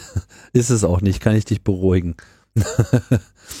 nee, ist ja, eigentlich ist das eher so ein mh, mm, Auswuchs, würde ich sagen. Ja, das, also ich, wir hatten das doch, glaube ich, hier auch schon mal diskutiert, ne? Dass so äh, Fehler in Open Source Paketen schnell mal in Programme reinrutscht. Das hatten wir hier mit dieser Log4j Geschichte, aber ich meine mich zu erinnern, dass wir das auch schon mal mit so einem JavaScript-Tool äh, auch schon mal hatten. Also grundsätzlich, dass, dass sich äh, Open Source Bibliotheken reger Verwendung erfreuen, war hier schon mal äh, das ein oder andere Mal Thema. Und ich glaube, dieses NPM Ökosystem, also das Node.js Ökosystem, hat ja ähm, eine ganz besondere, ähm, einen ganz besonderen Hang zu Paketen. Also du, du, du, du, du setzt dir da irgendwie dein Node.js-Ding äh, auf und denkst, du linkst jetzt mal drei Pakete, die, linken, die linken aber 36 andere jeweils und rucki zucki hast du auf einmal 100 Pakete und entsprechend ähm, haben die ja, um dieser Sache Herr zu werden, gibt's ja dann so eigene Befehle wie npm audit, wo, wo der quasi sich für diese ganzen Pakete, die du dir da eingetreten hast, wieder die Vulnerability-Informationen holt, um, um irgendwie den ganzen Kladderadatsch noch ähm, auf, der, auf der Höhe der Zeit zu halten, weil du im Prinzip gar keinen Überblick hast, was jetzt wieder andere Pakete, die du gelinkt hast, sich wiederum für Dependencies holen.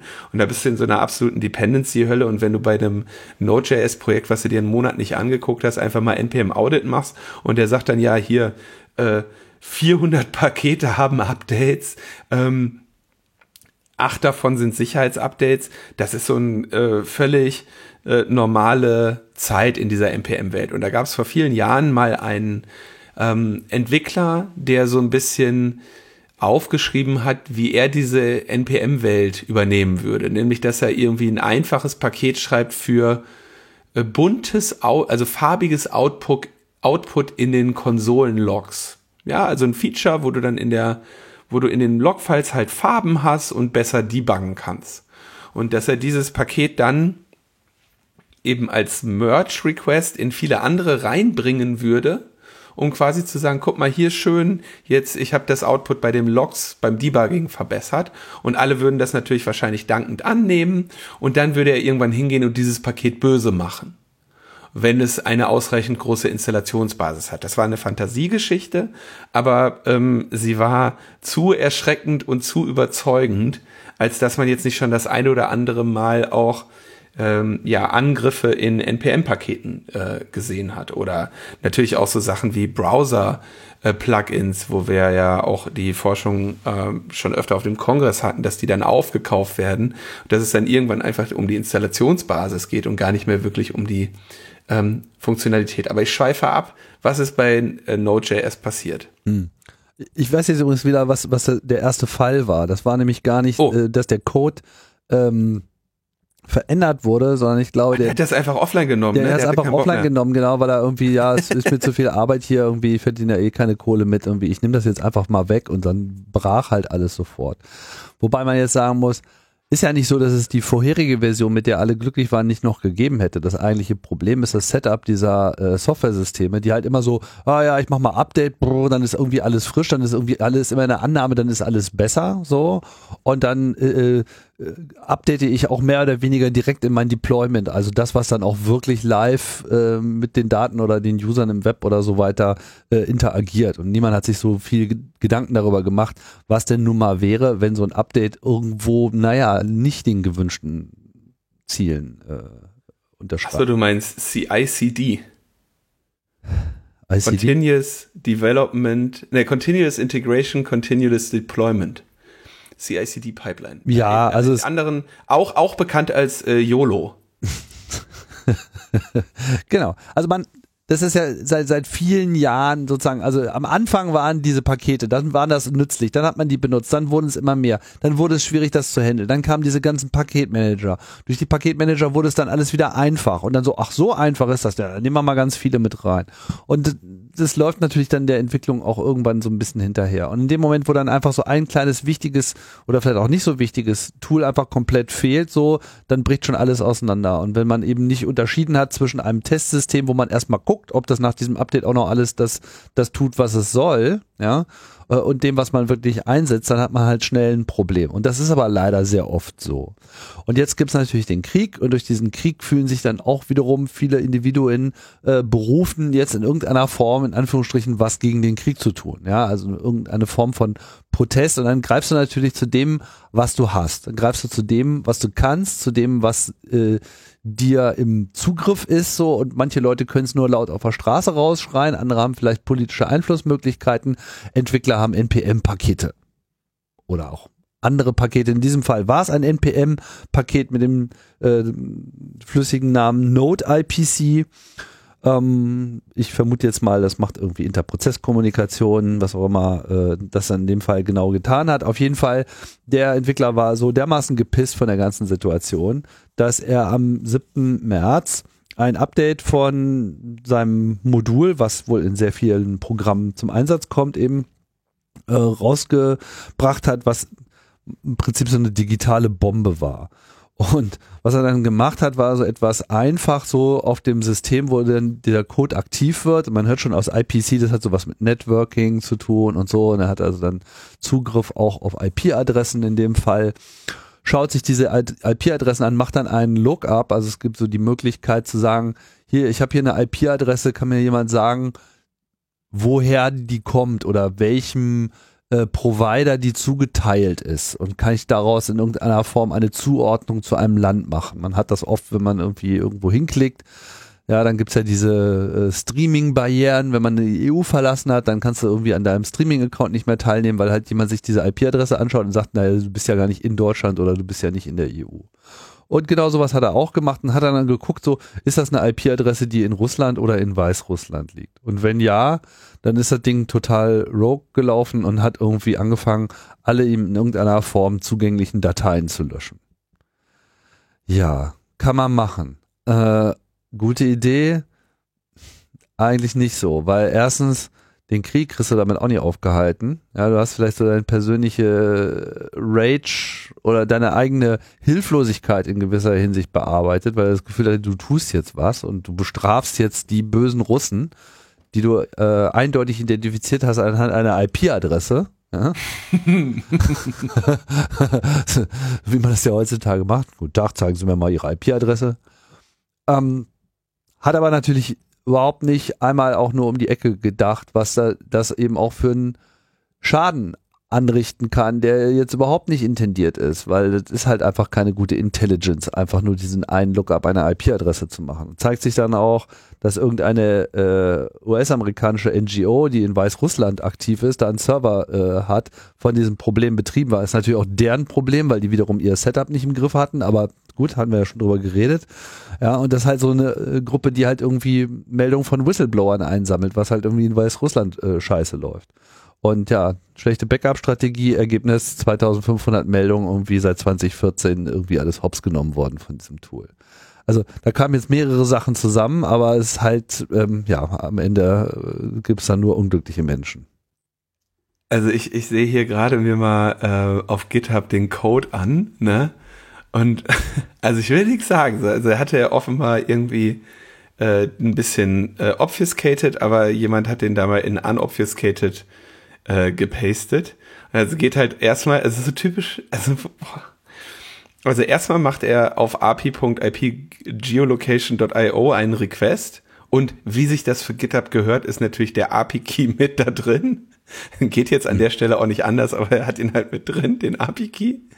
Äh, dann wird, äh, passt er das JSON erstmal in UTF-8 und dann guckt er, wenn in Country Name äh, Russia oder Belarus vorkommt, ähm, dann löscht er im aktuellen Verzeichnis, dann im Parent und dann im Grandparent und dann im Root, ja, wo du auch denkst so, ey komm, da kann man sich auch einen schöneren Loop schreiben, äh, weil wenn du Pech hast, bricht dir das Ding ja ab, weil du gar kein Grandparent hast oder du hast noch fünf dazwischen, die du jetzt nicht kaputt gemacht hast. Also irgendwie so ein bisschen äh, auch noch nicht mal besonders elegant für so ein für so ein Cyber-Partisanen-Bombe. Da muss man sagen, da, das kann man eleganter schreiben. Ja gut, aber äh, Bin underwhelmed. nee, muss ich jetzt aber sagen. Zumal die einfache, also ein einfacher Fix wäre, äh, dass diese API.ipgeolocation.io diesen API-Key ungültig machen und entweder immer Russia zurückgeben oder gar nicht. Jedenfalls, äh, ähm, ja, alles irgendwie, ich weiß nicht, bin nicht so überzeugt. aber es, äh, es ist auch ein Zeichen von, von Hilflosigkeit. Ja, hat er sich, hatte, wie, wie ist es denn mit dem Paket weitergegangen? Weiß ich ehrlich gesagt nicht. Haben noch nicht, haben die meisten noch nicht geupdatet. Also, äh, ich glaube, dürfte wahrscheinlich wohl mittlerweile zurückgezogen worden sein, aber habe ich jetzt ehrlich gesagt nicht so verfolgt. Okay, also Node.js haben wir euch vorgewarnt. Insgesamt gibt es aber so beim Cyberwar jetzt nicht so viel Neues. Äh, also die Viasat-Modems waren kaputt. Ich glaube, das hatte ich in der letzten Sendung schon gesagt. Ähm, das BSI denkt sich, oh, wir warnen mal vor Kaspersky, dem äh, Virenscanner. Und auch das, weißt du, also Also vor Kaspersky als Virenscanner haben die USA schon vor Jahren gewarnt und den für ihre Behörden verboten. Das war aber eine Reaktion darauf, dass Kaspersky als allererstes irgendeine so US-Malware bei sich in den Signaturen drin hatte. Ähm, oder sich auch an der Analyse irgendwie beteiligt hatte. Wenn da könnte jetzt sein, dass mein, äh, meine Erinnerung mich da ein bisschen äh, täuscht, aber ähm, die Überlegung, vielleicht zu sagen, okay, ich möchte eine Software vom Typ Virenscanner nicht unbedingt auf den Rechnern meiner Behörden haben, wenn sie nicht aus meinem Land kommt, wo sie im Zweifelsfall von meinem Geheimdienst infiltriert ist, das kann man ja zumindest noch nachvollziehen. Das ist aber auch schon Jahre her. Jetzt kommt dieser äh, Russland-Ukraine-Krieg und dem BSI fällt, Jahr, fällt Jahre später plötzlich ein, so, ja, wir waren jetzt aber mal davor, äh, Kaspersky zu verwenden. Jetzt ist nur die Frage, also okay, warum machen Sie diese Warnung? Aus einer technischen Perspektive sind Virenscanner sehr, sehr ähm, tief in das Windows-System eingebunden und haben dort relativ weitreichende Zugangsrechte. Und diese Zugangsrechte könnten Sie natürlich auch ähm, missbrauchen. Ja, noch hinzu kommt, ähm, also absichtlich missbrauchen oder auch die Virenscanner könnten ähm, von schlechter Qualität sein und ihrerseits selber wiederum eine Schwachstelle haben und da sie aber mit, mit sehr hohen Privilegien im System laufen, sind sie eine sehr lohnende Angriffsfläche. Also was ironisch klingt, aber hackst du den Virenscanner, dann hast du natürlich Glück. Und der hat eine große Angriffsfläche, weil er ja auch alles scannt. Das heißt, wenn du irgendeine Datei hast, du kannst sicher sein, wenn der Virenscanner vorbeikommt, der schaut sich die an. Und wenn du jetzt in irgendeiner Weise, in dem, was er mit dir macht, eine ähm, Schwachstelle hast, dann und du übernimmst diesen Prozess, ähm, dann hast du direkt Systemprivilegien. Also ist es auch eine Angriffsfläche auf technischer Ebene. Man sieht auch manchmal Angriffe auf solche Virenscanner. Jetzt fragt man sich aber, warum geht das BSI jetzt hin und sagt, vor allem öffentlich, auch für Verbraucher, nutzt nicht diesen Virenscanner. Was machen denn jetzt die Menschen, die diesen Virenscanner nun mal bezahlt haben, weil sie wei zu Weihnachten von ihrem Enkel die, ähm, die die Lizenz für ein Jahr geschenkt bekommen haben oder sowas, ja, weil der dann ruhiger schläft.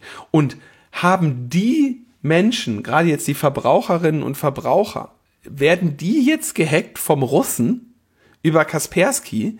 Das halte ich dann doch für ein relativ unwahrscheinliches Szenario. Ja, ähm, also im Militär, in der, ähm, in der, in den Behörden, in den kritischen Infrastrukturen kann man sich über solche Dinge ja potenziell mal Gedanken machen. Aber jetzt eine öffentliche Warnung an die Verbraucherinnen und Verbraucher rauszugeben, frage ich mich echt, wie sollen die denn darauf reagieren? Was soll denn da jetzt passieren? Was ist eine erwartete Konsequenz von dieser Warnung? Ich meine, das Beste, was, der Rat ist ja noch nicht mal schlecht. Ich glaube, das BSI hat auch geschrieben, macht den Quatsch aus und nutzt den Windows Defender, also den, ich glaube, auch Windows 10. Ja, ähm, ich habe im, im Deutschlandfunk dazu ein Interview gegeben und da habe ich gesagt, ja, der Rat, den Windows Defender zu verwenden und keinen anderen zusätzlichen Virenscanner, äh, den halte ich für äh, sinnvoll, ja. Und dann sagte der Manfred Kläuber von Computer Kommunikation, das kommt jetzt aber auch selten vor, dass der Chaos Computer Club ein Microsoft-Produkt empfiehlt. Und, und dann habe ich gesagt, naja, ich meine, wenn du doch eh schon für Microsoft Windows bezahlt hast, ich kann die Leute jetzt nicht, du, wenn ich das BSI dafür kritisiere, zu sagen, die Leute sollen sich Kaspersky deinstallieren, ähm, wer bin ich dann zu sagen, installiert euch direkt am besten noch Windows mit und macht, was weiß ich, irgendein anderes System drauf, wenn die Leute ja auch nicht fröhlich haben mit. Ich denke ehrlich gesagt, für ganz normale Verbraucherinnen und Verbraucher, ähm, die jetzt nicht notwendigerweise den russischen Staat fürchten, äh, besteht überhaupt gar kein Handlungsbedarf. Äh, wenn du jetzt irgendwie den russischen Staat fürchtest und äh, es irgendein irgendeine Vermutung gäbe, dass ausgerechnet Eugene Kaspersky sich jetzt von Putin infiltrieren lässt, was auch wiederum relativ unwahrscheinlich ist. Also ich glaube, das war einfach nicht, nicht nennenswert überlegt, äh, bin ich ganz ehrlich. Ähm, Russland will sich vom Internet abkoppeln, wollten sie auch früher schon mal. Russnet haben wir schon mal drüber gesprochen. Ähm, Sind sie nicht so richtig weit gekommen? sind sie nicht so weit mitgekommen, ja, und dann brauchen sie auch kein Internet mehr. Also das, äh, es geht, glaube ich, eher darum, ihre Zensurmöglichkeiten zu konzentrieren und halt die Verwendung staatlicher DNS-Server und sonstigen zu ähm, zu erzwingen.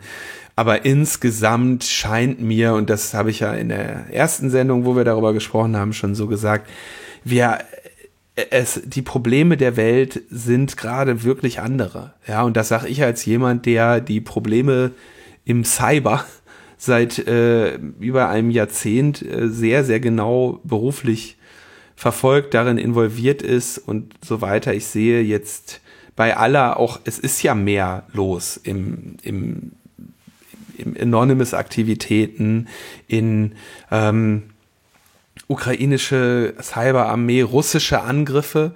Die NATO meldet, es hätte Versuche der russischen, russischen Hacker gegeben, die NATO zu hacken, wo ich mir so, mir so frage, so Leute, selbstverständlich, ich wäre enttäuscht, wenn die es nicht jeden Tag versuchen würden. Und wenn sie es in letzter Zeit nicht versucht haben, dann würde ich mir an eurer Stelle Gedanken machen, a, warum nicht? Sind sie vielleicht schon drin? Ja.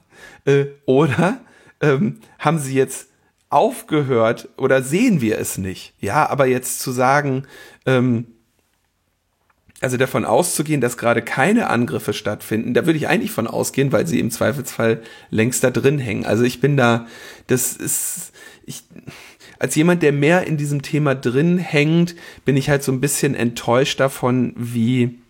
Du hängst da schon drin in der NATO. das ist eh.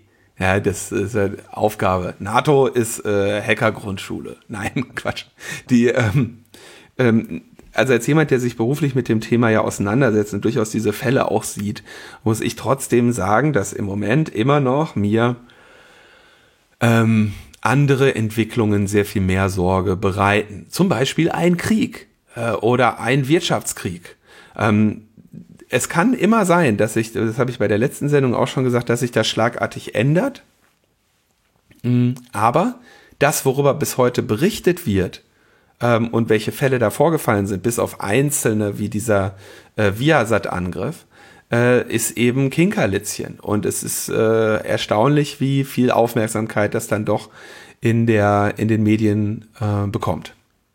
Macht sich halt gut. Ja. Dann gibt's noch eine kurze, kurze Sache zu der, der ganzen Ukraine-Geschichte, die, wo ich auch leider, also wo ich auch wieder herzlich äh, gequält lachen musste. Und zwar habe ich einen Witz im Internet gelesen. Wirklich? Oh Gott. Ja, ich habe einen Witz. Ich, werde jetzt einen, ich lese jetzt einen Witz vor, Tim. Immer mehr ukrainische Geflüchtete kommen ins deutsche Schulsystem. Ja, da ist natürlich ein immenser Nachholbedarf, gerade bei digitalen Plattformen, Videounterricht und Lerninhalten. Aber wir helfen, wo wir können, so einer der Geflüchteten im Interview. Findest du nicht witzig? ja, und das es ist halt nicht witzig, es ist so. Ne? Und das, und die, ähm, wie war das denn? Die äh, ukrainische Konsulin lehnt eine Integration der Flüchtlingskinder ins deutsche Schulsystem ab, weil es zu schlecht ist und zu fremd. Ja, also die, die Ukraine sieht in den Willkommensklassen keine Lösung, sondern fordert Unterricht auf Ukrainisch nach ukrainischen Lehrplänen. Ja, weil sie die Kinder jetzt nicht, den Kindern nicht nachhaltig ihre Zukunft ruinieren wollen, nur weil die in Deutschland sind, wo irgendwie äh, das Internet äh, immer noch den Leuten äh, vorenthalten wird und die, die Lehrpläne irgendwie aus dem letzten Jahrtausend sind. Ja, und vor allem Und die das ist- Ukraine schafft das halt auch noch, einen Online-Unterricht anzubieten im Krieg. Während es Deutschland noch nicht Richtig. mal zu Friedenszeiten gelingt, äh, so etwas zu machen. Zwei Jahre Pandemie kriegt Deutschland das nicht hin. Nee. Und die Ukraine sagt so, okay Leute, wir können verstehen, wir können verstehen, wenn ihr euch in Deutschland in Sicherheit bringt, aber, ne, Vorsicht, Die Schulen sind Schule? schlecht. passt auf mit die Schule. Wollen ja nicht, dass unsere Kinder verrohen und verwahrlosen. Ja, Im Ausland. Ihr habt doch noch ein, doch noch ein ganzes Leben vor euch. Jetzt schmeißt es doch nicht weg. Oh Mann. Ja, dann gibt's noch eine Geschichte, die wir ja auch äh, einige Zeit begleitet haben. Genau, der Drachenlord. Der sogenannte. Eigentlich Rainer Winkler, äh, wir haben die Story hier, glaube ich, schon mal etwas ausführlicher dargestellt. Ne? Und ähm, vielleicht verlinkt man nochmal auf die Sendung. Aber so in der Summe, es handelt sich halt um einen Menschen, der auf YouTube seine eigene Show gemacht hat und naja, damit so einen mäßigen Erfolg hatte, es wohl aber irgendwie geschafft hat, darüber über Werbeeinnahmen auch ähm, so ein Einkommen damit zu realisieren. Andere Fähigkeiten und Tätigkeiten hat er nicht so richtig betrieben. Und er ist dann halt äh, mit der Zeit durch verschiedenste Vorfälle zu so einem Hassobjekt geworden und hat sich halt mittlerweile so ein eigener Kult darum gebildet, äh, unter dem etwas lässigen Begriff Drachengame. Also er hat sich, glaube ich, als Drachenlord selber bezeichnet, halt so ein Heavy Metaler und naja, auf jeden Fall äh, in den letzten Jahren ist das einfach total eskaliert. Es gibt da mittlerweile zehntausende Leute, die sich da irgendwie zusammentun und irgendwie der Meinung sind, es wäre statthaft und angemessen, diesen Menschen sein ohnehin schon etwas beschränktes Leben zur Hölle zu machen, indem sie ihn halt online, aber halt auch offline vor Ort äh, beobachten und ausgetrickst haben und beschimpfen und beleidigen und äh, hinters Licht führen und was nicht alles. Die Story ist wirklich endlos und furchtbar, wie ich finde. Jetzt gab es im letzten Oktober eine Verhandlung dazu, weil es natürlich im Rahmen verschiedener Auseinandersetzungen auch zu Körperverletzungen gekommen sein soll, an denen er beteiligt wurde. Mit anderen Worten, er stand vor Gericht. Also der, der, der Hintergrund muss man mal äh, vielleicht noch ein bisschen in seiner Dramatik erörtern. Dieses, dieses Haus, in dem der da wohnt, ist eine Pilgerstätte für Arschgeigen gewesen. Und Schön gesagt. ähm, ja, und die sind da äh, zu jeder Zeit hingekommen und ähm, haben ihn dann da provoziert, weil der natürlich, ähm, ich meine, das ist irgendwie, sagen wir jetzt nicht besonders so, sozial integrierter Mensch mit, mit vielen Freunden oder so, sondern er wohnt in irgendeinem Haus, hat jetzt wahrscheinlich auch nicht das einfachste Leben gehabt und dann hat er halt den ganzen Tag, einen Tag aus, irgendwelche Vögel vor der Tür. Die ignoriert er natürlich irgendwann oder macht einen, ähm, macht den, macht den Vorhang zu, ja. Dann kommen aber natürlich, äh, die sind ja da hingekommen, um was zu erleben. Das heißt, die provozieren immer mehr Reaktionen. Die werfen was aufs Grundstück, die sprühen an die Garagentor, die klettern über den Zaun.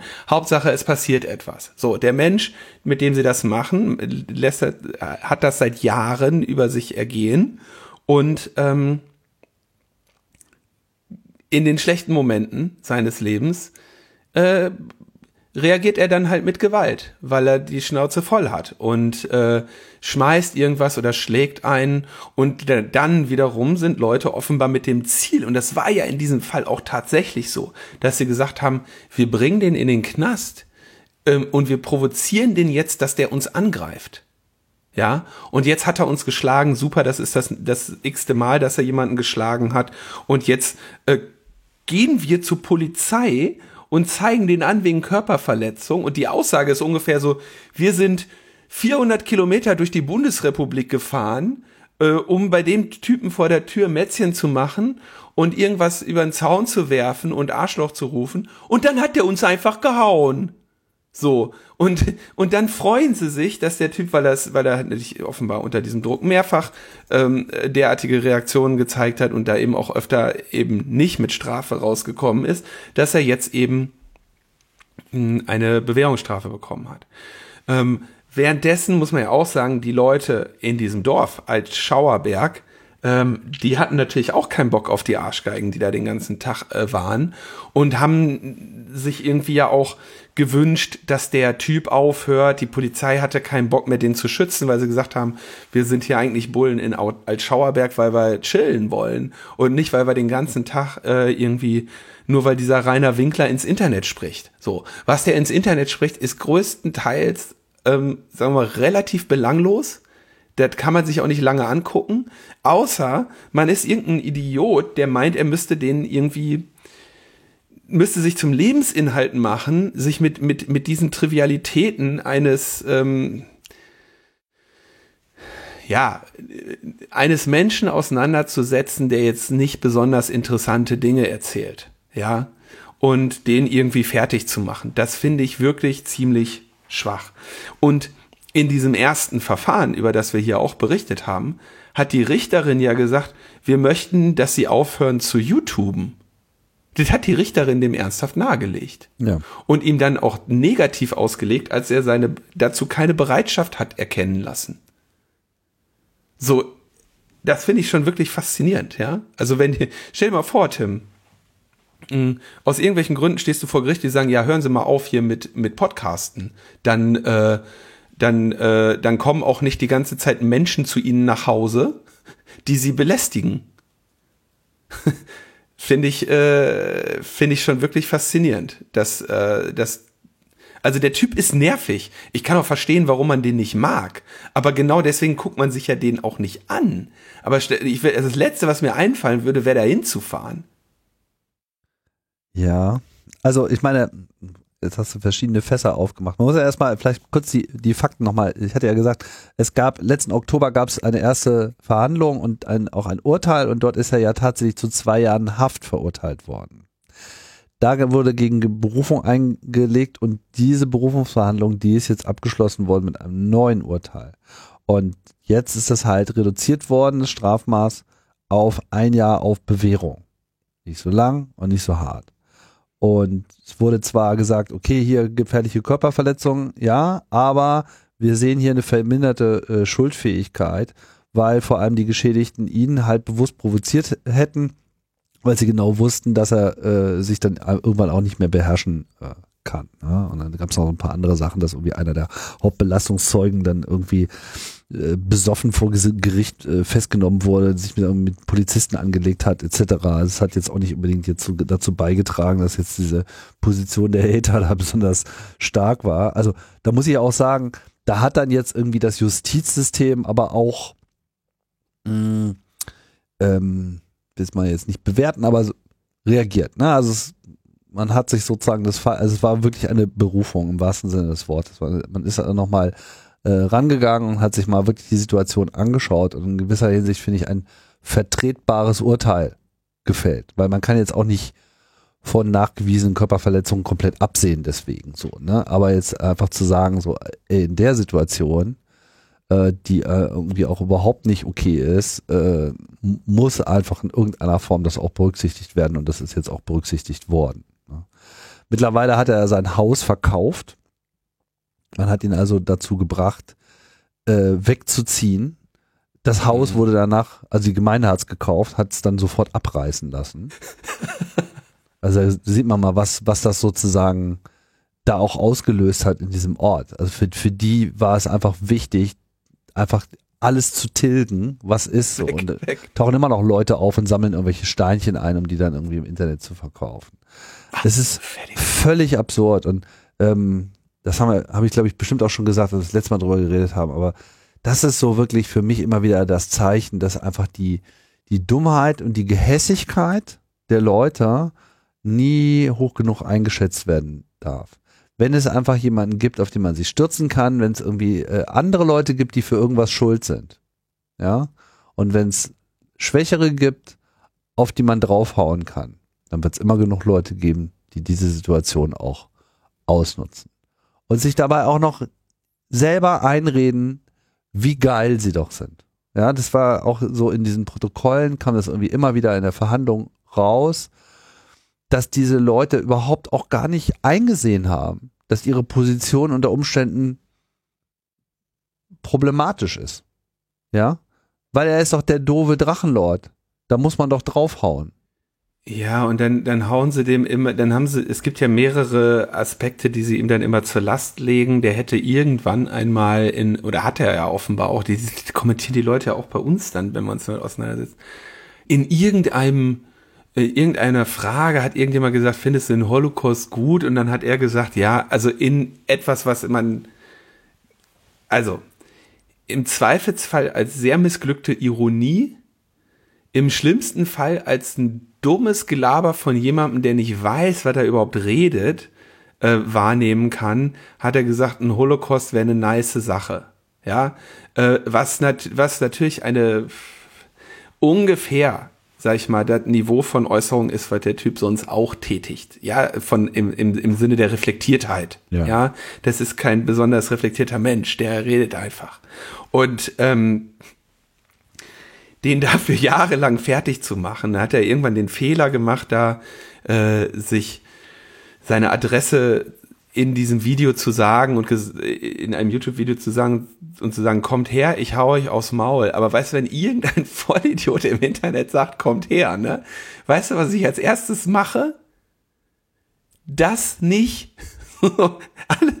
Weißt du so, ich, ich, es ist so, es sagt so viel über dich aus, wenn du dein, wenn du dir zum Lebensinhalt irgendeinen Loser in Altschauerberg machst und das auch noch für den Kampf der Gerechten hältst.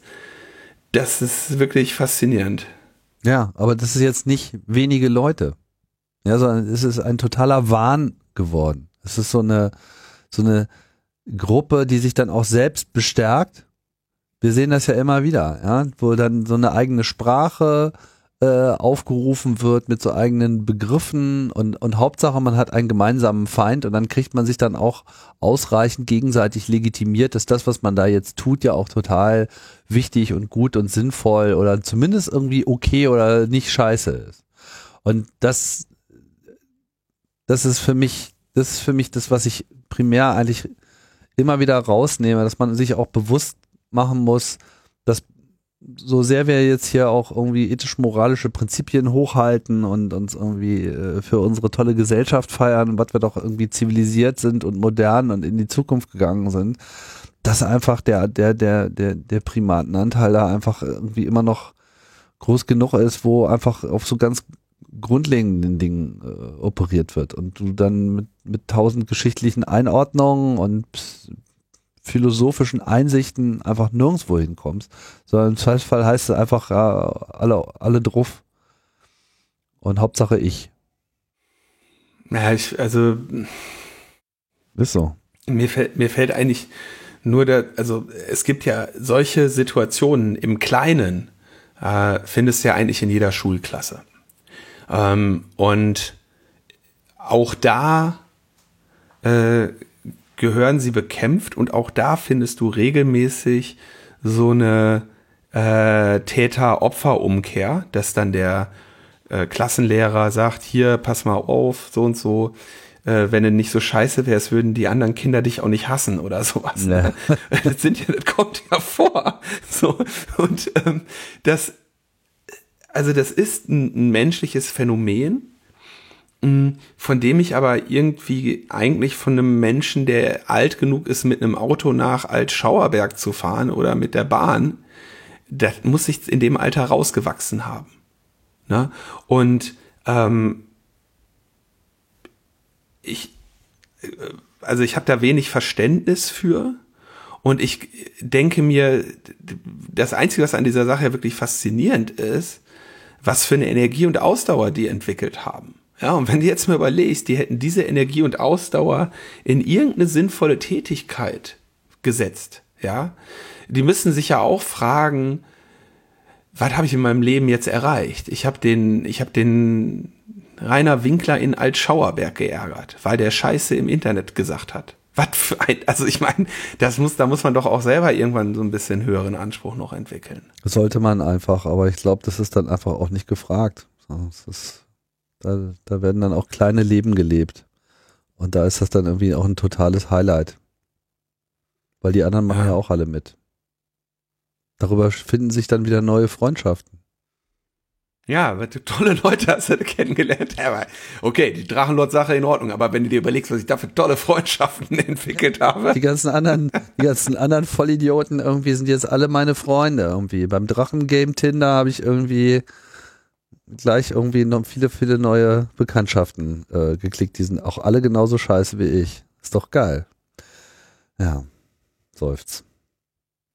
Wir finden es nicht gut und ich bin ehrlich gesagt ganz froh, dass mit dem äh, Urteil, ich glaube, es ist noch nicht rechtskräftig, weiß nicht, was, ob da noch was kommt, aber wenn es mal so ausgeht, dann würde ich sagen, okay, so. Aber der Typ, der fährt jetzt halt irgendwie mit seinem Auto, äh, der ist mehr oder weniger auf der Flucht. Ich habe keine Ahnung, ob der sich schon irgendwo festgesetzt hat, aber äh, natürlich sind diese ganzen Hater jetzt dabei, irgendwie online da Open Source Intelligence zu machen und ihm irgendwie hinterher zu spionieren. Und natürlich wird er sich in seinen ganzen YouTube-Videos auch ausreichend wieder verraten, was irgendwie Hinweise auf seinen Aufenthaltsort gibt. Also ich glaube, diese Sache wird, die wird nicht gut enden. Das, also erstens ist sie jetzt noch nicht vorbei und zweitens wird sie nicht gut enden. Ich will nicht sagen wie, aber ich habe nicht den Eindruck, dass es gut enden wird. Er hat jetzt irgendein so Video, Musikvideo, aber weißt du, ich gucke mir das noch nicht mal an, muss ich auch äh, zugeben. Also Videos. Ja, ich gucke mir das auch überhaupt gar nicht, also ich nehme daran null teil, sondern ich, ich nehme da immer nur wieder dran teil, wenn es so Meldungen gibt und Presseberichte gibt, die sagen so, ja, hier, das ist in den letzten zwei Jahren passiert, das ist immer noch alles total scheiße. Wo ich mir dann denke, so, oh Leute, echt wirklich, lasst den Vogel doch einfach in Frieden. Irgendwie sucht euch was anderes, wie du schon sagst, ne? Äh, tut euch zusammen und, und, und, und helft ukrainischen Flüchtlingen so mit eurer äh, Aktivität, die ihr da an den Tag legt. Da habt ihr richtig was drauf. Könnt ihr, könnt ihr euch boah, echt, ja. viel besser wird, finden. Dann kriegt er, ja, also muss er wirklich sagen, was, also, boah, äh, hab, was man, was man da leisten kann. Ja, also und was Menschen da leisten. Ich bin völlig baff, völlig irre. Ja, bei diesen da, Leuten äh, geht's nur um, um sie selbst. Das ist das Problem. Also ich, ich mache da einfach ich, einen ich glaub, totale. Die, ich da noch ein bisschen Hoffnung, dass die, die sind halt einfach auf irgendeine schiefe Bahn geraten und äh, nee, die sind nicht auf eine schiefe Bahn geraten. Die, das ist einfach chronische Empathielosigkeit. Das ist einfach diese, diese, diese Speerspitze des, des, des, der Verichung, die, die da einfach zuschlägt. So, das einfach, was für mich gut ist, in dem Moment, ist gut. Und wenn ich da Spaß draus habe und wenn ich mit allen anderen über Person X lachen kann, dann ist das gut, weil ich lache ja. Und mir ist es doch egal, wie es anderen Leuten dabei geht, bin ja nicht ich. Das ist glaube ich, an, an der Stelle einfach alles, was da zu holen ist. Mehr, mehr, mehr ist aus diesen Hatern nicht rauszukratzen, wenn du die irgendwie auf den Stuhl setzt und sagst, erzähl mir mal was, was du Tolles in deinem Leben geschaffen hast oder was, was, was, was, was bedeutet, würde bezweifeln, dass du da irgendwie nennenswert darüber hinauskommst. Ich, ich, ich. Ja, ich, also es mag sein, ähm, ich, äh, ich gebe die Hoffnung nicht auf, dass die Leute auch nochmal irgendwie ja auch von dem Ding runterkommen und, und einfach auch was Sinnstiftenderes für sie selber finden. Also ich stelle mir das auch tatsächlich ziemlich frustrierend vor, das als Lebensinhalt zu haben. Ne? Also da muss ja auch erstmal hinkommen. Also überleg mal, was alles, also stell dir nur mal vor, was alles in deinem Leben nicht sein, also was in deinem Leben nicht sein, alles weg sein müsste, dass du das als attraktive Handlungsoption entdeckst. So, weißt du, Du da kannst- musst du auch echt Linus, du, du versuchst immer wieder aus deiner Position dich diesem zu, zu nähern. Und ich sag dir einfach, es ist, das ist einfach ein hoffnungsloser Fall. Du wirst von deiner Position, da, gibt's zwei, weißt du, du hast so ein Labyrinth auf deinem, den A4-Papier und du willst von der einen Ecke zur anderen Ecke kommen, aber da sind einfach Wände dazwischen. Da, da gibt's keinen Weg. Da kommst du nicht hin. Weißt du doch gar nicht. Vielleicht mache ich irgendeinen anderen YouTuber fertig.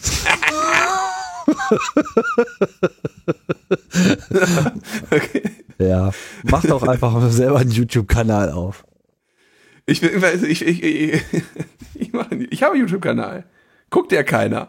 Vielleicht muss ich mal, ich einfach Wenn nicht du die genug Hater. falschen Themen aufrufst, das ist doch das Problem. So, wir sind am Ende. Ja, Oder? Ja, total. Leute. Ähm, was soll man jetzt noch sagen? Tschüss. Ja, sorry, dass wir eine Woche ausgelassen haben. Ging nie anders. Äh, wir sind bald wieder da und wir hören uns. Bis bald. Tschüss. Bis bald. Ciao, ciao.